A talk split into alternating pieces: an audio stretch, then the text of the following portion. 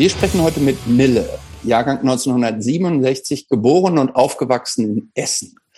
Mille gründete 1982, also mit 15, eine Band namens Tyrant, aus denen erst Tormentor und dann ungefähr 1983 die Band Creator wurde. Die Band existiert seit heute, seitdem also, hat unzählige Platten veröffentlicht und ist nach wie vor weltweit eine der ganz großen Thrash Metal Bands. Mille pendelt seit einigen Jahren zwischen Essen und Berlin und ist im Moment gerade dabei, das 15. Album von Creator, das heißt Hate über alles, zu promoten. Ja, und warum wir heute mit Mille sprechen, ist eigentlich ziemlich obvious. Also Creator sind schon für auch für viele Leute unserer Stammhörerinnenschaft, die ja eher so im Punk und Hardcore äh, verortet sind, eigentlich eine der wenigen immer noch sehr relevanten äh, Metal-Bands, weil es aber auch viele Überschneidungen natürlich gibt. Äh, in der Haltung, in, in dem, was Message der Bands ist. Äh, Mille hat auch immer wieder irgendwie macht Kooperationen mit kleineren Punk-Hardcore-Bands, sieht ihn immer in irgendwelchen Bad Brains, whatever Shirts auf Bühnen sehen. Ähm, und äh, Mille erzählt auch immer wieder, wie viele, äh, wie wichtig ihm viele Bands aus dem ganzen Punk-Hardcore-Bereich waren. Und äh, da wir uns schon so ein bisschen länger kennen, weiß ich, dass es eben auch nicht nur so die großen Bands sind, die so alle kennen. Ich glaube, viele von uns sind, äh, wir haben ja viele ältere Hörerinnen, die sind irgendwie, kennen natürlich auch die ganzen alten Videos, wo dann äh, Mille Ende der 80er mit Bad Religion T-Shirts auf der Bühne steht. Ähm, aber es sind eben nicht nur diese ganzen großen Bands, die Mille kennt, sondern auch viele kleinere und über die würde ich gerne heute so ein bisschen sprechen. Ähm, aber wenn wir ganz kurz gerade dabei sind, Mille, kennst du eigentlich irgendeine von Jobst Schrammelbands? Ja, also der schickt mir die ja immer auch. genau. Und ja, wir haben und dann ich weiß, dass er ja schon lange Musik macht. ich weiß, und dann kommt wieder was von Jobst und du sagst er so, oh, OMG, nein. schon wieder so? Nein. bin Supporter auch. Ah, gut. Wir supporten uns gegenseitig. Sehr gut. So sieht's aus. Äh, also Jobst ist ja übrigens, äh, nur Mille, damit du das äh, weißt, äh, Jobst ist ja eingefleischter Mittelalter-Metal-Fan auch. Das glaube ich dir nicht.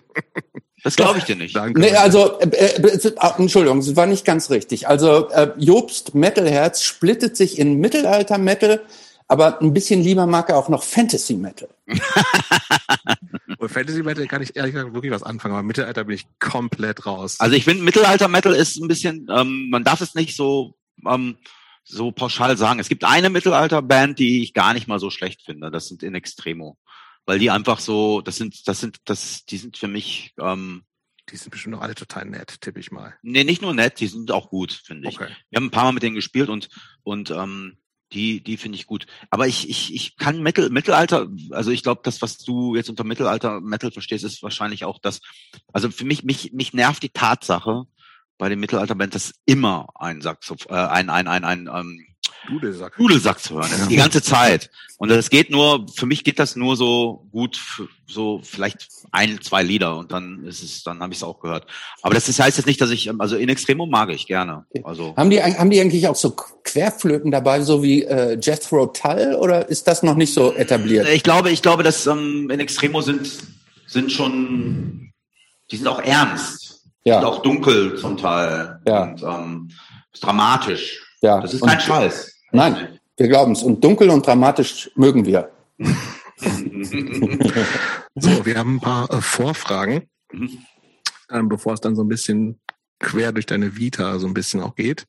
Und die erste ist, du bist ja wirklich gerade so im Promo-Marathon unterwegs, ne? Ähm, hast auch heute auch schon ein paar Interviews geführt. Welche Frage wurde dir eigentlich bisher am häufigsten gestellt und welche war echt am bescheuertsten bisher? Also in Bezug auf das neue Album? Egal. Egal. Es wird mich immer, äh, ich werde immer wieder nach, also bescheuert. Also welche Frage ist schon bescheuert? Also ich finde manche, also was sehr häufig gefragt wird, ist eben dieses Ding von wegen, ähm, keine Ahnung. wiederholen sich Fragen oft tatsächlich? Ja, dieses Teutonic Fresh Ding, das wird oft gefragt. Okay. Ich finde das jetzt nicht schlimm, aber es wird halt schon sehr oft gefragt. Ähm, dann werden ja, keine Ahnung, ich finde, ich, mir fällt jetzt de facto nichts ein gerade, ne? Ähm, welche von den Fragen sehr besonders bescheuert ist. Ähm, ähm aber umso besser. Dass, dass, ja, das, ja, also die meisten, also die meisten Leute, die mit denen ich heutzutage Interviews führe, ähm, das sind schon alles auch gute Leute so, ne? Also die, ja. die, die wissen, die, die, die gehen gut in die Recherche und, und checken, welche Frage könnte jetzt zu bescheuert sein. Was aber okay. nicht heißt, dass nicht trotzdem noch bescheuerte Fragen gestellt werden. Ich versuche dann immer diplomatisch zu antworten ah. und den, um den, und den, den Interviewer nicht ähm, das Gefühl zu geben, dass ich die Frage bescheuert finde. Gut. Finde ich eine gute Antwort. Äh, Mille, was war der beschissenste Job, den du in deinem ganzen Leben je gemacht hast? Ey, das ist jetzt. Ähm, die Frage, die hat, stellt dir jeder. Sorry. Nein. Ähm, ich hatte extremes Glück. Ich hatte eigentlich nur einen einzigen Job in meinem ganzen Leben. Und das war, ich habe Rezepte ausgefahren in, im Teenageralter. So, ich glaube, das war von 12 bis 16. Was heißt Rezepte ausgefahren von der Apotheke, so von Ärzten zu Apotheken oder was? Nee, von Apotheken zu den Patientinnen. Okay. Ja, es klingt gar nicht so schlimm, ne? Nö, das war überhaupt nicht schlimm. Es war ein gutes Workout, man konnte immer mit dem Fahrrad fahren und ähm, das Trinkgeld war sehr gut. Na, also. Aber das war wichtig für mich, weil ich dadurch Geld sammeln konnte für meine erste Ibanez Destroyer. Korrekt. Ja gut. Und das ist ja im, im Grunde so ein bisschen wie äh, Pizzalieferservice nur auf Medizin, ne? Mhm, genau. Ich war ähm, ein Knecht der Pharmaindustrie. Wann bist du das letzte Mal so richtig ausgerastet und warum? Boah, ich glaube, das ist gar nicht so lange her. Heute? Nee.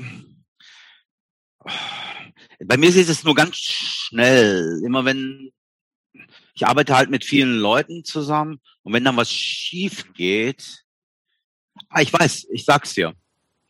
Und zwar haben wir letztens ein, ein Video veröffentlicht.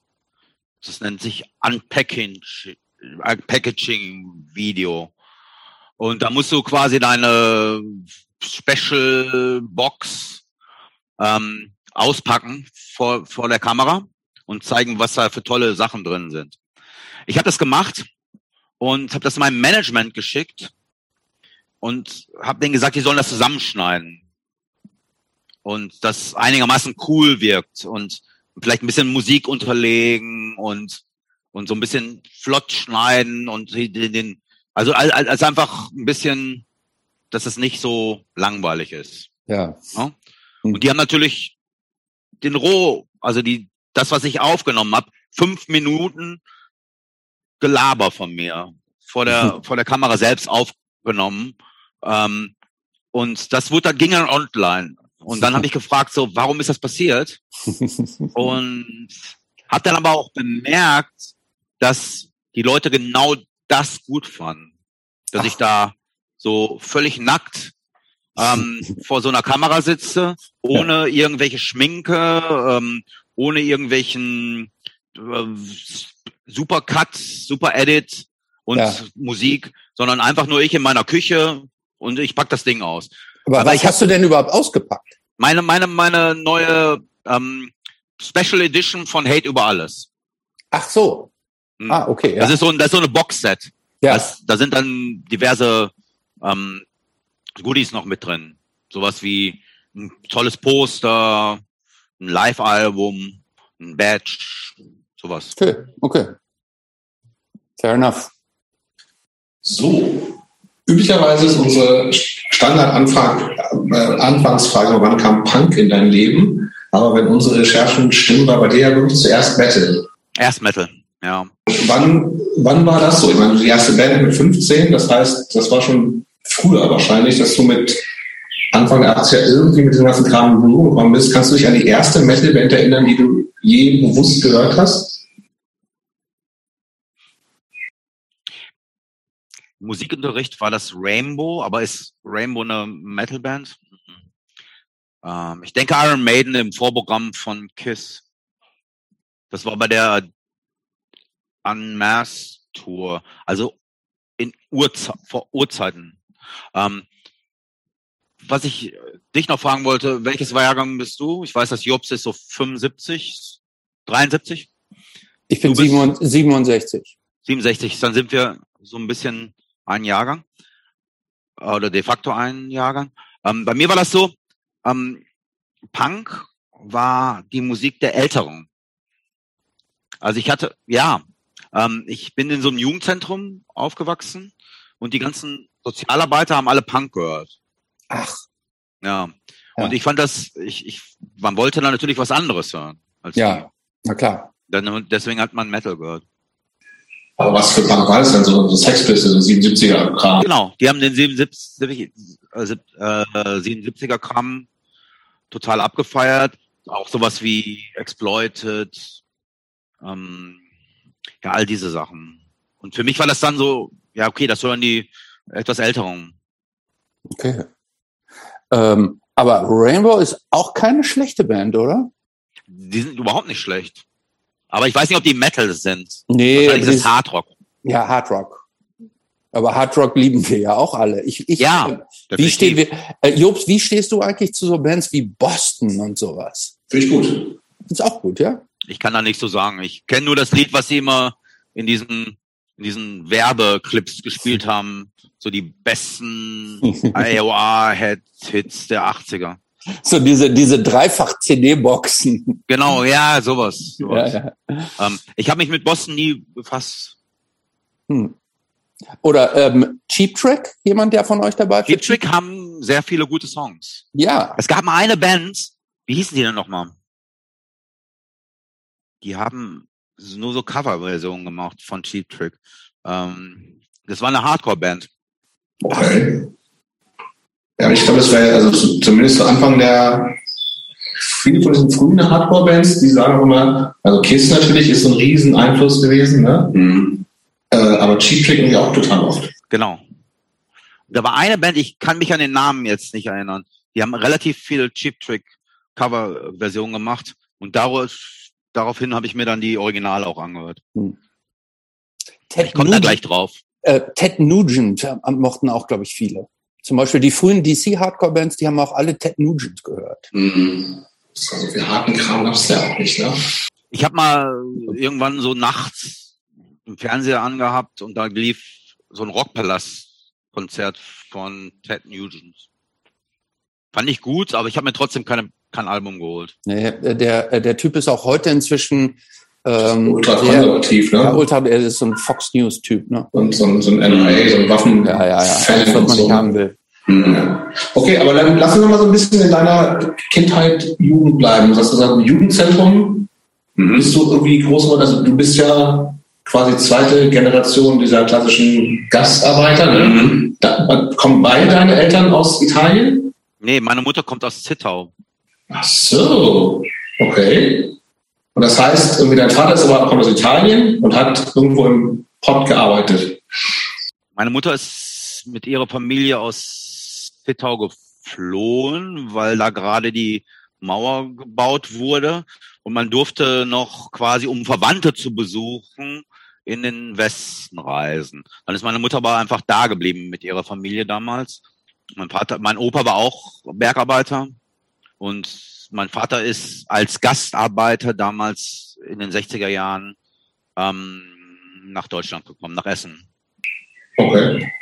Äh, diese, diese Zeit, von der du gerade sprichst, 60er Jahre, die, äh, das war ja die Zeit so ein bisschen deutscher Aufschwung, es war viel Arbeit, äh, Wirtschaftswunder gab es dann irgendwann und es wurden zu der Zeit ja relativ viele, äh, tatsächlich, es wurden Arbeitskräfte benötigt, insbesondere in den großen Industriegebieten Deutschlands, im Ruhrgebiet, Bergbau, Stahl. Ähm, das war ja eine sehr besondere Zeit auch, weil auf einmal äh, die, die Gast, die hießen ja damals tatsächlich Gastarbeiter, die wurden ja noch mit äh, Willkommensgeschenken so an den Bahnhöfen äh, Auffahren. und schön, dass ihr da seid und so. Ähm, es gab dann ja diese riesigen, damals nannte sich das Gastarbeitersiedlungen. Ähm, welche Erinnerungen hast du so an der Zeit, an diese Zeit, äh, an das Ruhrgebiet und an diese, habt ihr auch in so an einer mhm. sogenannten Gastarbeitersiedlung gewohnt? Ja, wir haben in einer Bergarbeitersiedlung gewohnt. Mhm. Da gab es nicht nur Gastarbeiter, sondern auch äh, Bergarbeiter, die äh, in Deutschland geboren wurden. Ja. Und jeder, wir kamen alle untereinander gut klar. Mhm. Es gab dieses Kumpel-Ding. Ja. Das ist ein Ruhrgebiets äh, Mentalität, die daher gerührt hat, dass sich jeder gegenseitig immer geholfen hat. Mhm. So, ähm, und ich glaube, dass, ähm, dass, dass da wurde wirklich dieses, dieses, ja, dieses alle kommen woanders her, aber alle kommen gut miteinander klar. Eigentlich war das eine gute Gesellschaftsform, so ein, so ein, so ein kleinen Mikrokosmos, wo es dann eigentlich vorgelebt wurde, dass es, dass es äh, sehr gut funktionieren kann. Mhm. Ich erinnere mich daran, bei uns in der Straße, als ich aufgewachsen bin, da gab es auch ein Gastarbeiterhaus mhm. mit so einem kleinen Hof dahinter. Das war eigentlich nur so ein Stück Erde und so. Und die haben tatsächlich bei sich im Garten äh, ähm, Kartoffeln und Tomaten angebaut. Ja. Das war für uns eine totale Sensation, Echt? weil Tomaten, Tomaten gab es aus dem Supermarkt. Und dann haben die das in ihrem Garten angebaut und man konnte es hier nicht glauben.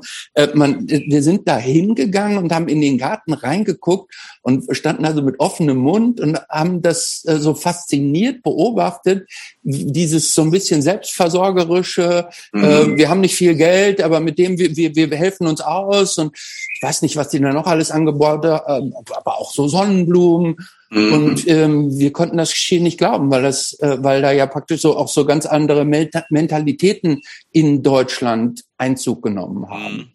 Ähm, also bei mir in der Familie war das auch normal. Wir hatten einen Garten, da wurden Tomaten, Kartoffeln, äh, Spinat, Salat, alles angebaut.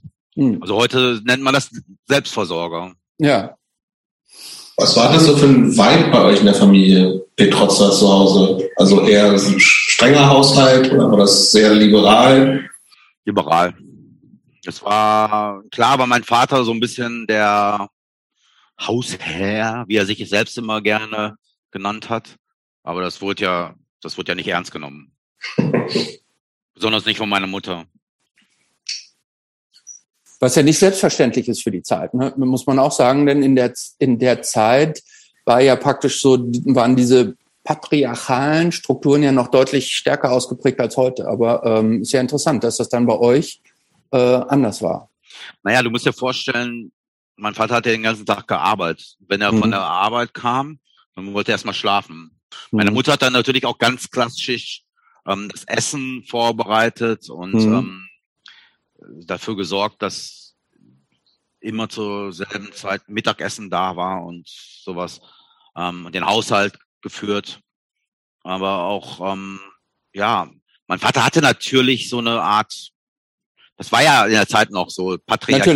Natürlich. Na klar, na klar. Aber, aber es gab ja auch die Zeit, wo er nicht da war und dann habe ich mhm. mich mit meiner Mutter immer so ein bisschen gegen ihn ähm, verschworen. Mhm. Aber auf eine, auf eine sehr liebevolle Art und ja. Weise. Ich muss mal gerade hier bei mir ein Licht anmachen, Moment. Ähm, aber als es dann so diesem ganzen Metal-Kram und so losging, ne? also das ist ja auch schon auch ähnlich wie bei Punk, so in der Phase, wo man irgendwie sich nochmal neu orientiert, im Zweifelsfall auch erstmal gegen die Alten ist und so. Ne? Also hat, hat das auch für dich, war das für dich auch so eine, so eine Rebellionsgeschichte so im Nachhinein? Und wie kam das an, sozusagen? Bei meinen Eltern? War das zu Stress geführt oder war es Nein. Also lass den Jungen mal machen? Nein, die haben sich gefreut, dass ich Musik gut fand. Weil die ja Musik bei euch eine große Rolle gespielt hat? Bitte? Ja. Ja, ja. Mein Vater hat alle möglichen Arten von Musik gehört.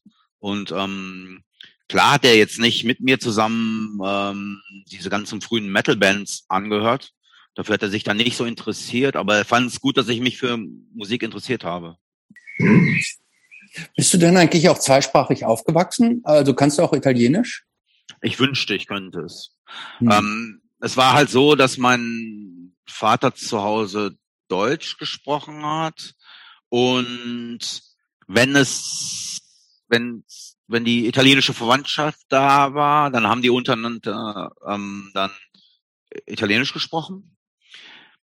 Allerdings war es so, dass ich in der Grundschule automatisch in eine italienische Klasse kam. Also beziehungsweise es gab zwei Stunden pro Woche, wo ich in eine italienische Klasse, Klasse gekommen bin. Ich muss, wurde automatisch in eine, in eine, in eine italienische Klasse gesteckt, wo mhm. davon ausgegangen wurde, dass ich Italienisch spreche. Mhm. Also wurden in der, in der, in den, in, in den Unterrichtsfächern wurden jetzt nicht wurde jetzt nicht Italienisch, wurde mich nicht Italienisch sprechen beigebracht, sondern es wurde einfach Mathe und Matheunterricht und noch irgendein anderer Unterricht auf Italienisch mhm. gegeben. Also mhm. völliger Quatsch. Das wusste ich gar nicht, dass es das gab tatsächlich. Ja, wusste, ich, wusste, wusste ich auch nicht. Finde ich das eigentlich, finde ich eigentlich relativ fortschrittlich. Ja, hat, ja. So, hat so Religion irgendwie eine Rolle gespielt in deiner Familie? Hm, nur auf dem Papier. Nur auf dem Papier. Hm. Ich war aber, ich war aber Messdiener hinterher. Ja, gut, das habe ich jetzt auch, natürlich. Ja. habe ich unterstellt. Naja, klar. Also ich war wirklich Messdiener. Ja. Also, aber das war, das war so aus, aus Freizeitgründen. Ja. Weil da gab es ein Freizeitangebot, ja. Messdiener war es, konntest es wahrnehmen. Mhm. Punkt. Ja. ja. Why not? Ähm, ja, ähm, ich habe es eben schon ganz kurz, äh, ähm, ich eben nicht richtig mitgekriegt, äh, diese, diese Faszination fürs Metal, die dann ja irgendwie aufkam. War das für dich nur, oder was, was war das? Was war die Magie des Metal? Ähm, war das jetzt die, nur die Musik oder war das auch ähm, dieses, dieses ganze Drumherum? Metal wird ja zumindest häufig auch mit, mit Exzess, mit diesem Sex and Drugs and Rock'n'Roll, mit diesen ganzen Ausschweifungen und so weiter äh, in Verbindung gebracht. Hast du das irgendwie so wahrgenommen oder war das für dich ein Thema oder stand das für dich, war, war das für dich uninteressant? Das war so ein Nebending, das hat für mich nie eine Rolle gespielt. Hm. Also die Bands, die wir mochten, die waren auch nicht dafür bekannt, dass sie ausschweifende Partys gefeiert haben. Mhm. Also wir mochten ja eher diesen britischen Arbeiterklasse Metal, sowas wie Iron Maiden, Saxon, Judas Priest. Ähm, das waren keine Glam-Metal-Bands. Ja, keine Metal Crew und sowas. Genau. Ne? Ja, ah, okay. Ähm, ich fand es ganz spannend, dass du, und ich komme mich gerade nochmal darauf zurück, weil du vorhin gesagt hast, irgendwie Punk war halt Musik von den Älteren, Ältere. also ja nicht deutlich viel älter, so, ne? Also, äh, aber war das auch in deiner Wahrnehmung so, dass das einfach schon etablierter war als dieses ganze Metal-Ding, was irgendwie da noch neuer war, gerade diese New Wave of British Heavy Metal. Also, und war das auch, war es de facto auch kleiner und im Sinne von vielleicht auch cooler, weil ich meine, ich glaube, viele wachsen so auf, im, suchen sich was eigenes, kleines, mhm. identitäres, man sagt, genau. das anders als die anderen und so. Mhm. Und das war tatsächlich zu der Zeit für dich diese New Wave British Heavy Metal? Hm, definitiv.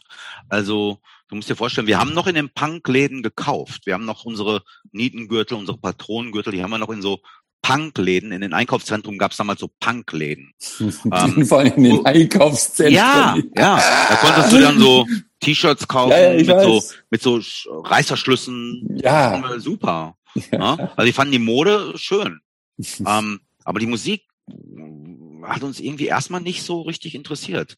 Weil für mich war auch so, also das, ich rede jetzt auch nicht von, also wir waren damals so, äh, so, so Hardcore-Bands, die 1982 wahrscheinlich auch schon da waren irgendwo. Die waren mir noch nicht präsent, ja, ja. waren noch nicht ja. so präsent. Also, ja, klar. aber, aber ähm, ich wusste, ich wusste wahrscheinlich, wer The Clash ist. Ich wusste, wer die Sex Pistols sind. Mhm. Das habe ich auch alles gehört, aber es war für mich nicht der Fokus. So, mhm. weißt du? Gibt es eigentlich noch so Patronengürtel? Sind die eigentlich noch so en vogue oder ist das auch? Ein paar Bands, ein paar Leuten schon. Aber ja, ja, ja. Also ich, ich mochte das auch früher mal. Ich hatte sogar einen, ja. Ähm, das ist so ein bisschen albern, aber irgendwie auch ganz cool. Aber irgendwie auch geil. am, am, Motorhead haben doch auch immer. Genau, äh, genau. Natürlich. Die haben damit angefangen. Ja. Die haben das so ein bisschen etabliert. Ne? Ja, also absolut. Auf dem legendären Ace of Spades Cover. Stimmt. Ja, ja wo sie eigentlich nur auf so einer englischen Halde stehen. Und man, man sieht aber aus, als wären sie in der Wüste. Ja, aber die hatten ja auch, die hatten ja auch so einen ganz speziellen Look. Ne? Die haben ja auch so ein bisschen was Cowboy-mäßiges, dann so genau. schwarz, genau. diese Hüte und diese äh, äh, äh Patronengürtel. Genau. Spaghetti-Western eigentlich. So. Eigentlich ja. Hm. Ja. Was ist denn so mit Inhalten? War das für dich von Anfang an von Interesse, weil da ist ja also steckt ja eigentlich auch viel drin in diesem New Wave for British Heavy Metal, aber ja auch so ein bisschen mehr verklausuliert, als das vielleicht auch so bei klassischen Punkbands war. Schau mal, für mich war so ein bisschen, äh, als ich angefangen habe, Musik zu machen, dieses British Steel Album ganz äh, wichtig. Judas Priest. Gab, genau, Judas Priest, British Steel. Ähm, da gab es den Song Breaking the Law. Und damit konnte ich mich eins zu eins identifizieren, weil das war eben so, ne? In, Im alten Essener kleinen kriminellen Milieu war das so eine Hymne. Ich war jetzt Aber nicht. was heißt ein Kleinkriminell? Ist das eigentlich, ist das dieser, ist das dieser Song Breaking the Law? Ja, Breaking the Law. Das ist genau. der. Ja. Ähm, was heißt klein? Also ich kannte ganz viele Leute, die irgendwie Schwarzmarkt, Kleinkram. Nein, ach, sowas nicht. Also eher so Ladendiebstahl und Schlägereien. So, okay. Ja?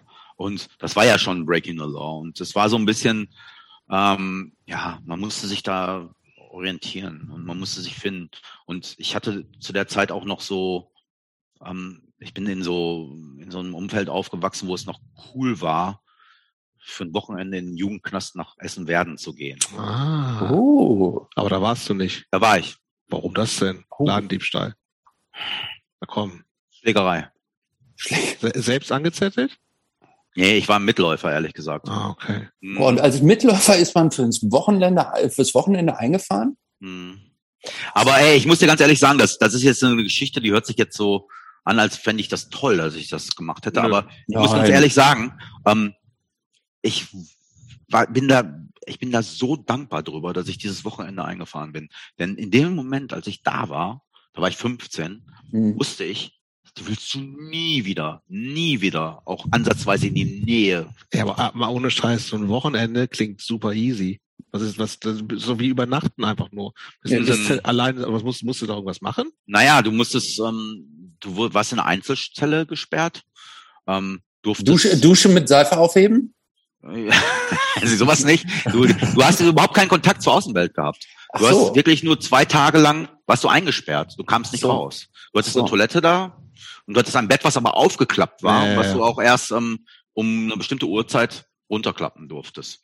Ähm, dann war der ähm, Gefängniswärter auf dem Flur so gnädig und hat dann Fußball am Samstagnachmittag ähm, per Radio über den Flur laufen ah, lassen. Okay. Und ich habe mich überhaupt nicht für Fußball interessiert. Das hat mich überhaupt nicht interessiert. So, also das war schon, das war schon echt so wirklich so, so eine Kaugummi. Äh, also die Zeit hat sich unglaublich gedehnt. So, ne? Das kam ja. mir ultra lange vor. Zwei Tage, ich meine, was ist das schon? Aber Nix wenn du eingesperrt das. bist, ja. ist das echt ätzend. Ja, frag, ja, mal, frag, frag mal Boris Becker, wie es dem jetzt geht. Ja, ja.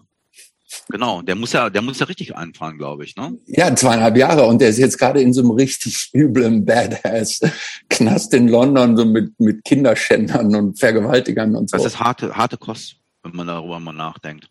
Ja. Ist es. hart. Das ist hart. Aber offensichtlich hat es ja bei dir das Prinzip Abschreckung funktioniert, ne?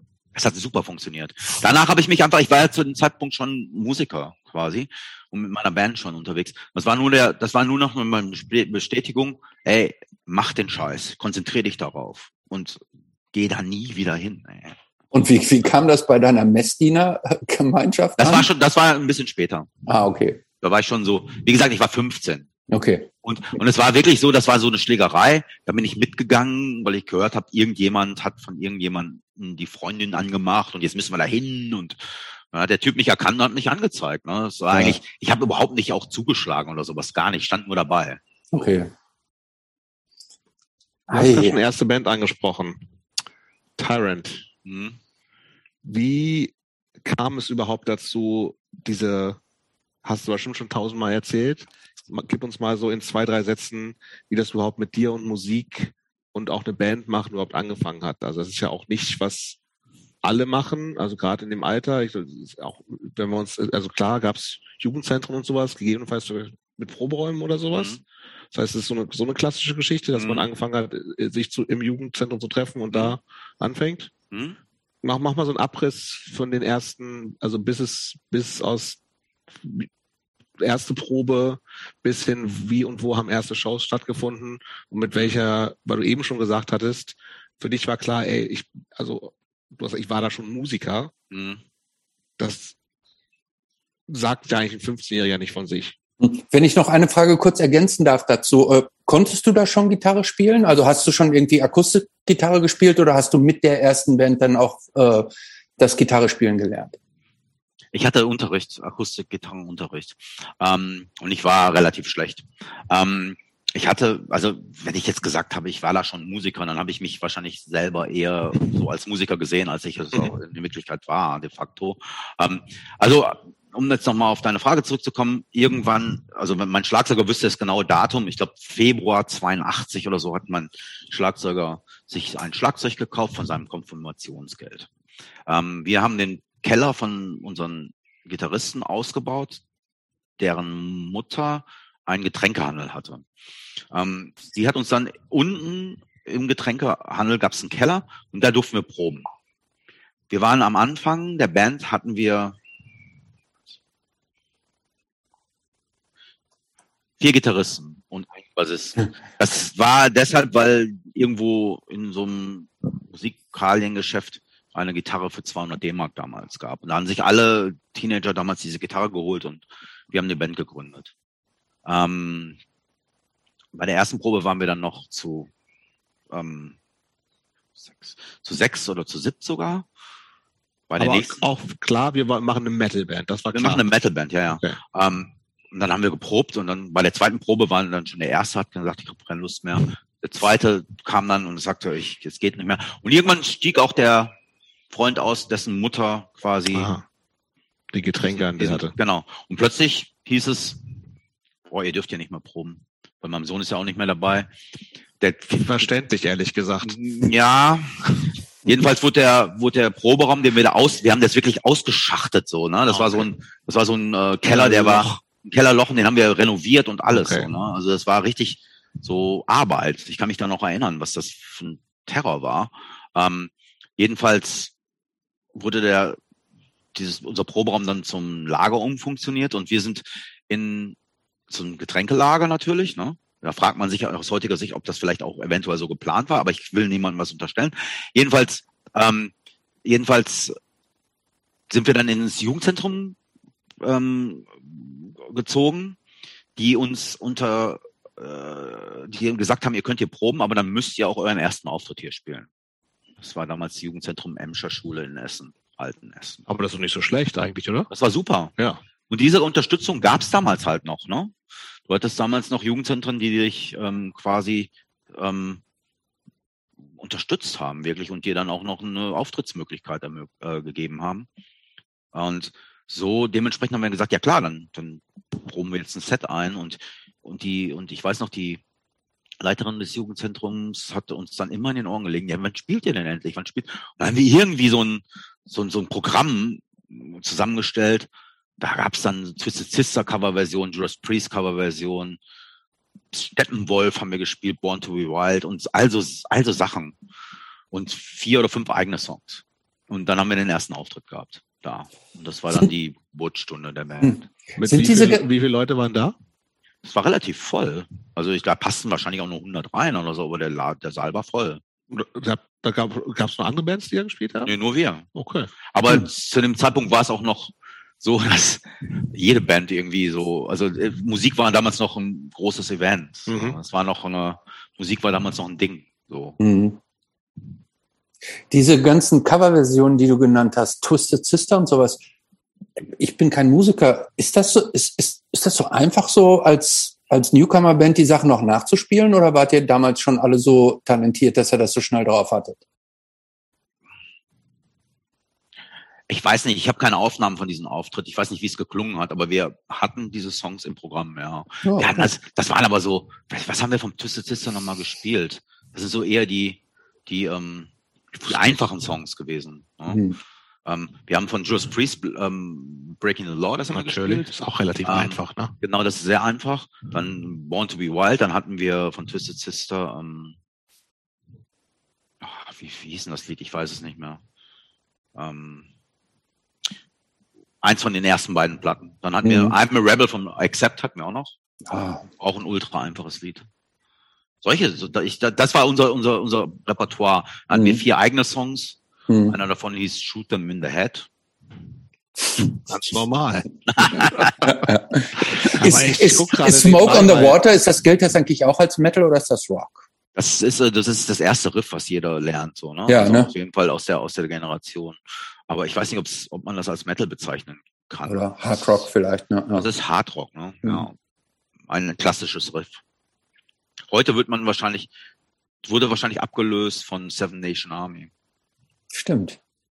Wahrscheinlich. Ähm, wie, mit was für einer Intention habt ihr die Band damals gegründet?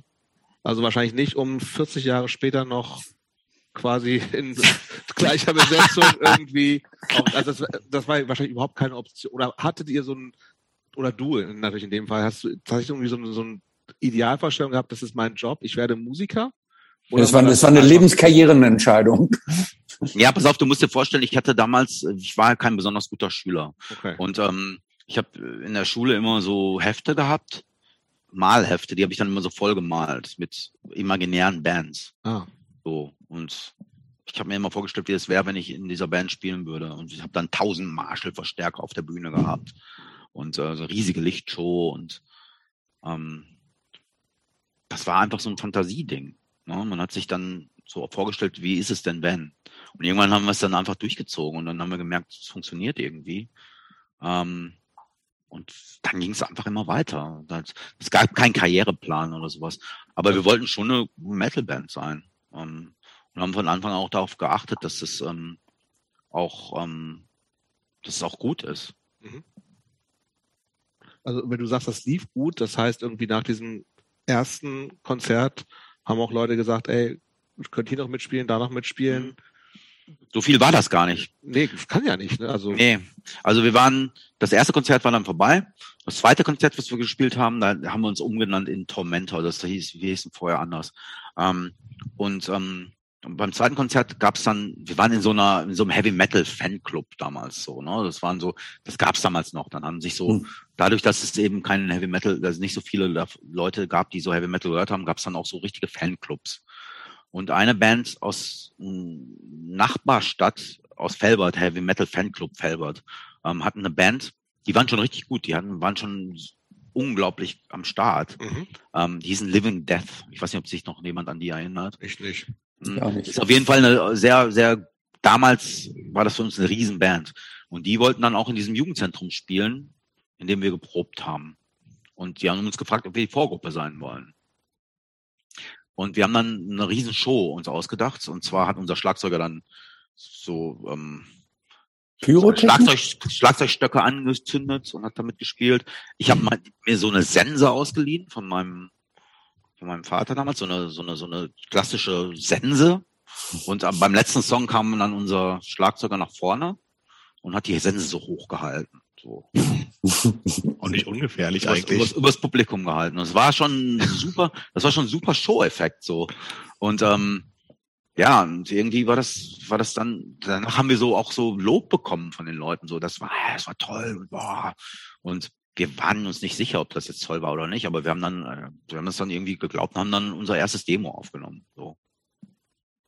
Wie und wo? Auch klassisch im Jugendzentrum? Nee, auf, dem, auf der Boombox. Ah. Ähm, das ähm, erste Demo hieß noch Blitzkrieg. Warum, weiß ich jetzt auch nicht mehr. Ich glaube, das war damals so ein cooles Metal-Wort. Ähm, einige Bands, die so hießen auch. Ja, genau. Es gab Bands, die so hießen und ähm, dann haben wir danach unser erstes Demo aufgenommen, das hieß End of the World. So. Ähm, und damit haben wir dann auch den Plattenvertrag bekommen. Mhm. Das erste Demo war noch auf einer Boombox, das zweite war auf einer Vierspurmaschine, was Aber auch bei euch im Proberaum einfach aufgenommen.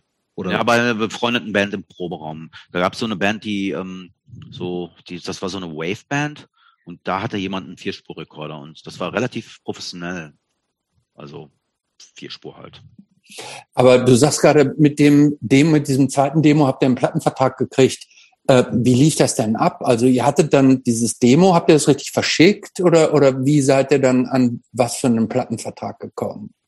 Mm, ja, also es war folgendermaßen, es gab ähm, es gab einen Manager der Band, aber eigentlich eher jemand, der unsere Post, also es, wir kamen dann hinterher so, als wir die ersten Demos hatten, sind wir in diese Tape-Trading-Szene ähm, eingestiegen.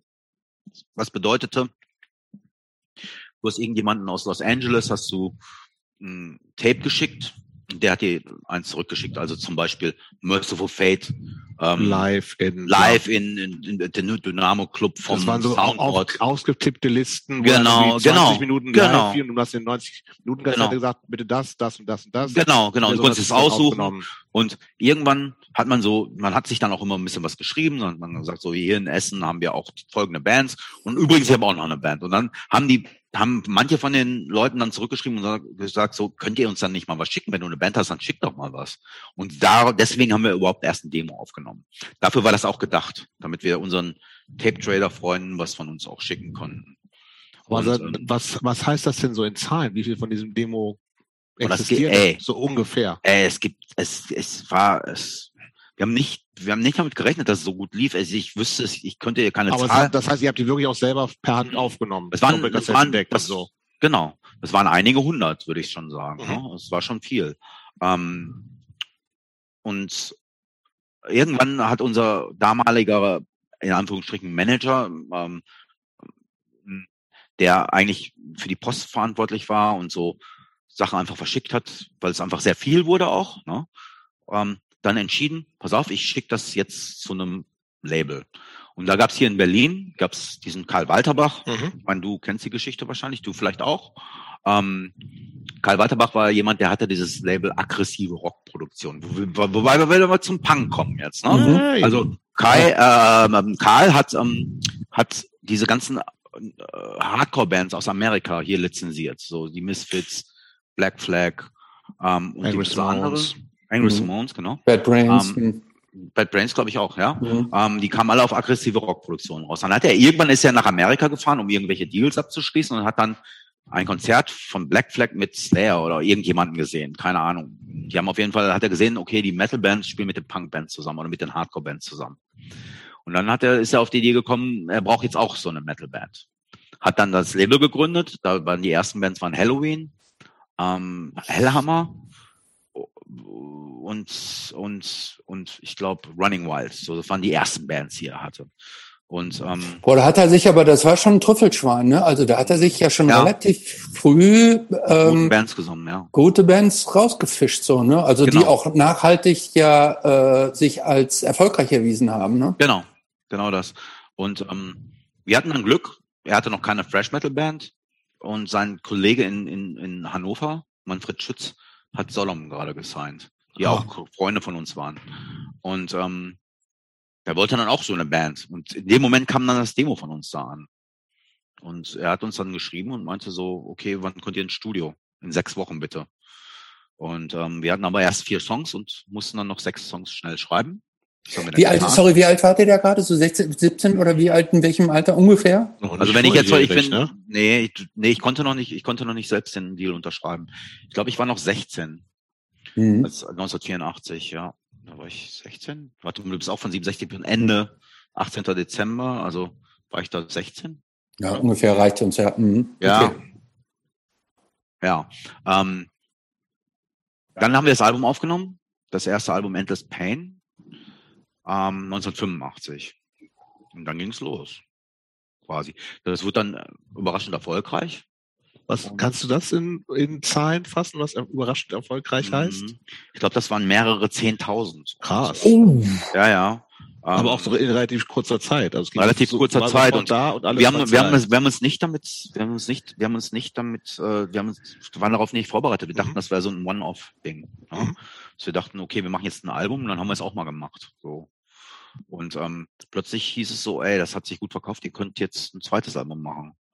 Und dann hieß es plötzlich nach dem zweiten Album, ähm, es gibt dann eine Band aus Kanada, die möchte euch auf eine US-Tour mitnehmen.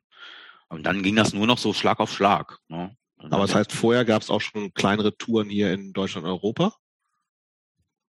Oder nee, noch gar nicht? Ja, so, also die, Und ihr habt die erste Tour in den USA. Nee, das war, nee, nee. Ähm, wir hatten vorher, jetzt lass mich echt nicht lügen, ich bin mir nicht hundertprozentig sicher. Ich glaube, wir haben zu Pleasure to Kill zuerst eine kleine Tour mit zwölf Konzerten oder 14 Konzerten in Europa gemacht. Europa hieß damals aber dann noch so Benelux. Deutschland, Österreich, Schweiz, Benelux, genau. Okay. Und ähm, und ähm, dann sind wir auf eine große US-Tour gegangen. Ja, das war. Das war die erste größere Tour tatsächlich. Die US-Tour hat sechs Wochen gedauert. Die Krass, okay. Europatour, Europatour war nur zwei Wochen. Okay. Okay, aber bleiben wir doch mal da ganz kurz. Ähm, Erstmal zu diesem Deal. Äh, wie lief das? Äh, die, die haben euch die Studiokosten bezahlt und habt ihr dann auch eine, irgendeine Erlösbetrag, irgendwelche Royalties gekriegt von den Verkäufen oder habt ihr nie wieder Geld gesehen? Denn mehrere, oh. denn ja. mehrere, zehntausend Euro, da, da ist ja richtig was mit umgesetzt worden zu der mm, Zeit, ne? Ja, denke ich auch. Ähm, ich glaube, der Deal war so, dass wir alles bezahlt bekommen haben und nichts zahlen mussten und ähm,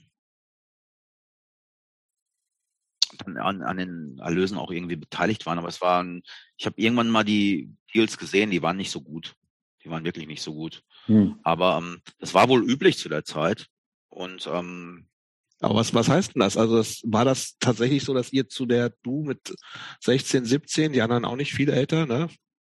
Äh, war das Geld, was ihr wirklich verdient habt? Oder weil du auch gesagt hast, eigentlich hast du deinen diesen ersten einzigen Job, den du nebenbei gemacht hast, war von 12 bis 16 oder sowas. Das heißt, irgendwie muss da ja Kohle bei rumgekommen sein. Ist ich meine, kein hoher Lebensstandard ja, ja. gewesen, ja. zu Hause gewohnt. Wir haben uns irgendwie, ich bin mir nicht sicher, ich glaube, wir haben seit dem zweiten Album haben wir dann so ein, haben wir dann uns so ein kleines Gehalt ausgezahlt monatlich mhm. und haben ja alle noch bei den Eltern gewohnt. Ja, ja. Wir haben unsere Lebensstandard immer sehr niedrig gehalten mhm. und deswegen konnte man da relativ schnell von leben. Mhm. Und äh, diese erste Europatournee, vor wie vielen Leuten habt ihr da dann so gespielt? Diese, was sagst du, zwei Wochen oder was das dann so war? Ich glaube, das waren so Kapazitäten Bochumer Zeche, da passen so 1200 rein. Das ist ja schon viel, das ist schon richtig viel. Also also ja, die waren nicht, also ich war, ich bin mir nicht, ich kann mich, das ist alles so schwammig. Ne? Das ist schon ein bisschen länger her. Aber ich glaube, die die die die Bochumer Zeche war, glaube ich, ausverkauft, ja. Boah. Ähm, aber es kann auch sein, dass da nur 900 reinpassen. Ja, ja nagel mich noch fest. Ja, scheißegal. Ähm, das ist ja trotzdem, ja, ist ja trotzdem ja. viel für so eine quasi so eine Schülerband. Wie hat sich das denn angefühlt? Diese, also dieser Jumpstart auf einmal dann vor so vielen Leuten zu spielen. Wart ihr da nicht auch total geflasht irgendwie, dass das so schnell dann so ging? Oder war das für euch ganz normal oder ihr habt das nicht so richtig wahrgenommen? Ich, ich bin mir nicht mehr sicher, was ich da gedacht habe. Ich dachte mir so, ich habe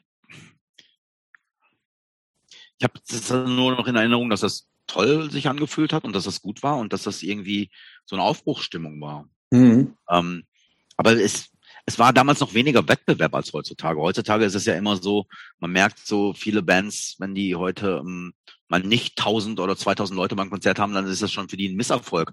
Wir haben gerade in der auf der US-Tour auch vor 70 Leuten manchmal nur gespielt in der Pizzeria. So, ne?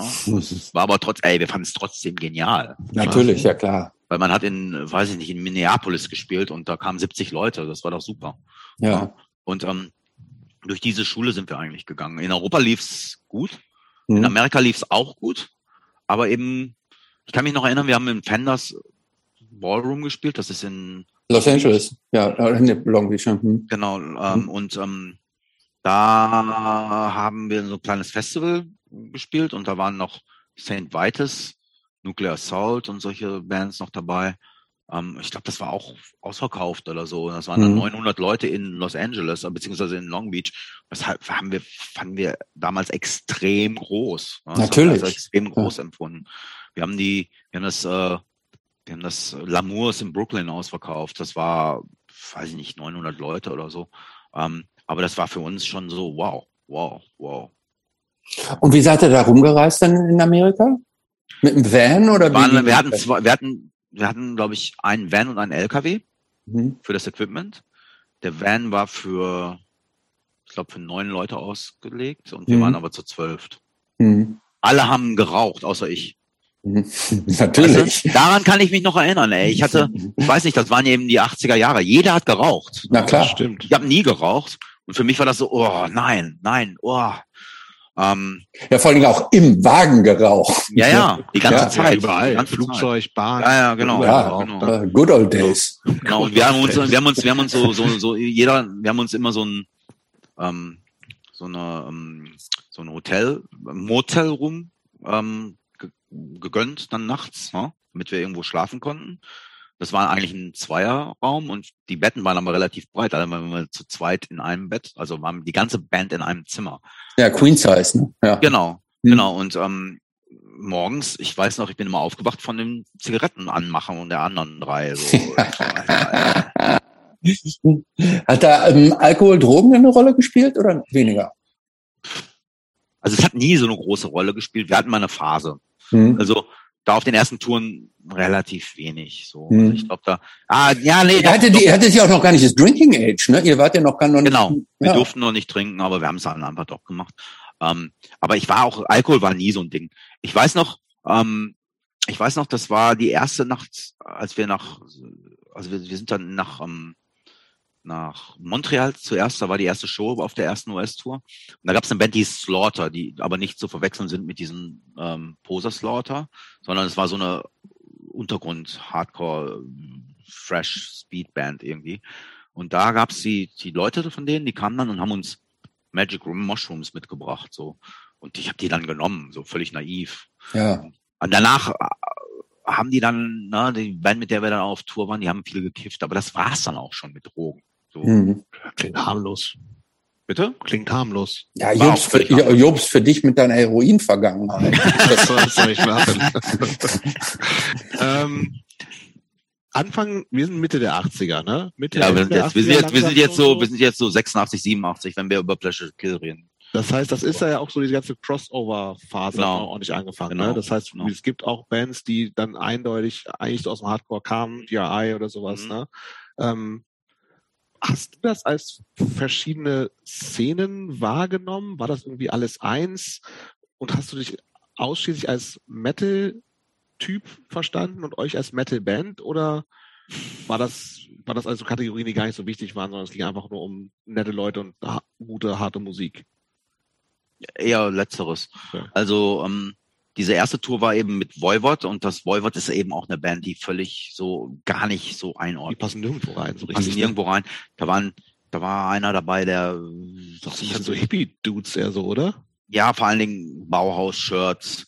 Ähm, die mochten, die mochten Chrom. Das war so eine frühe Industrial Ja, ja. Bands aus. Ja, Äh, die Hm. mochten, ähm, die haben uns ganz viel neue Musik gezeigt. Ne? Die haben uns, ähm, ähm, weiß ich nicht, ich weiß gar nicht, wie viele Bands ich durch Voivod kennengelernt habe.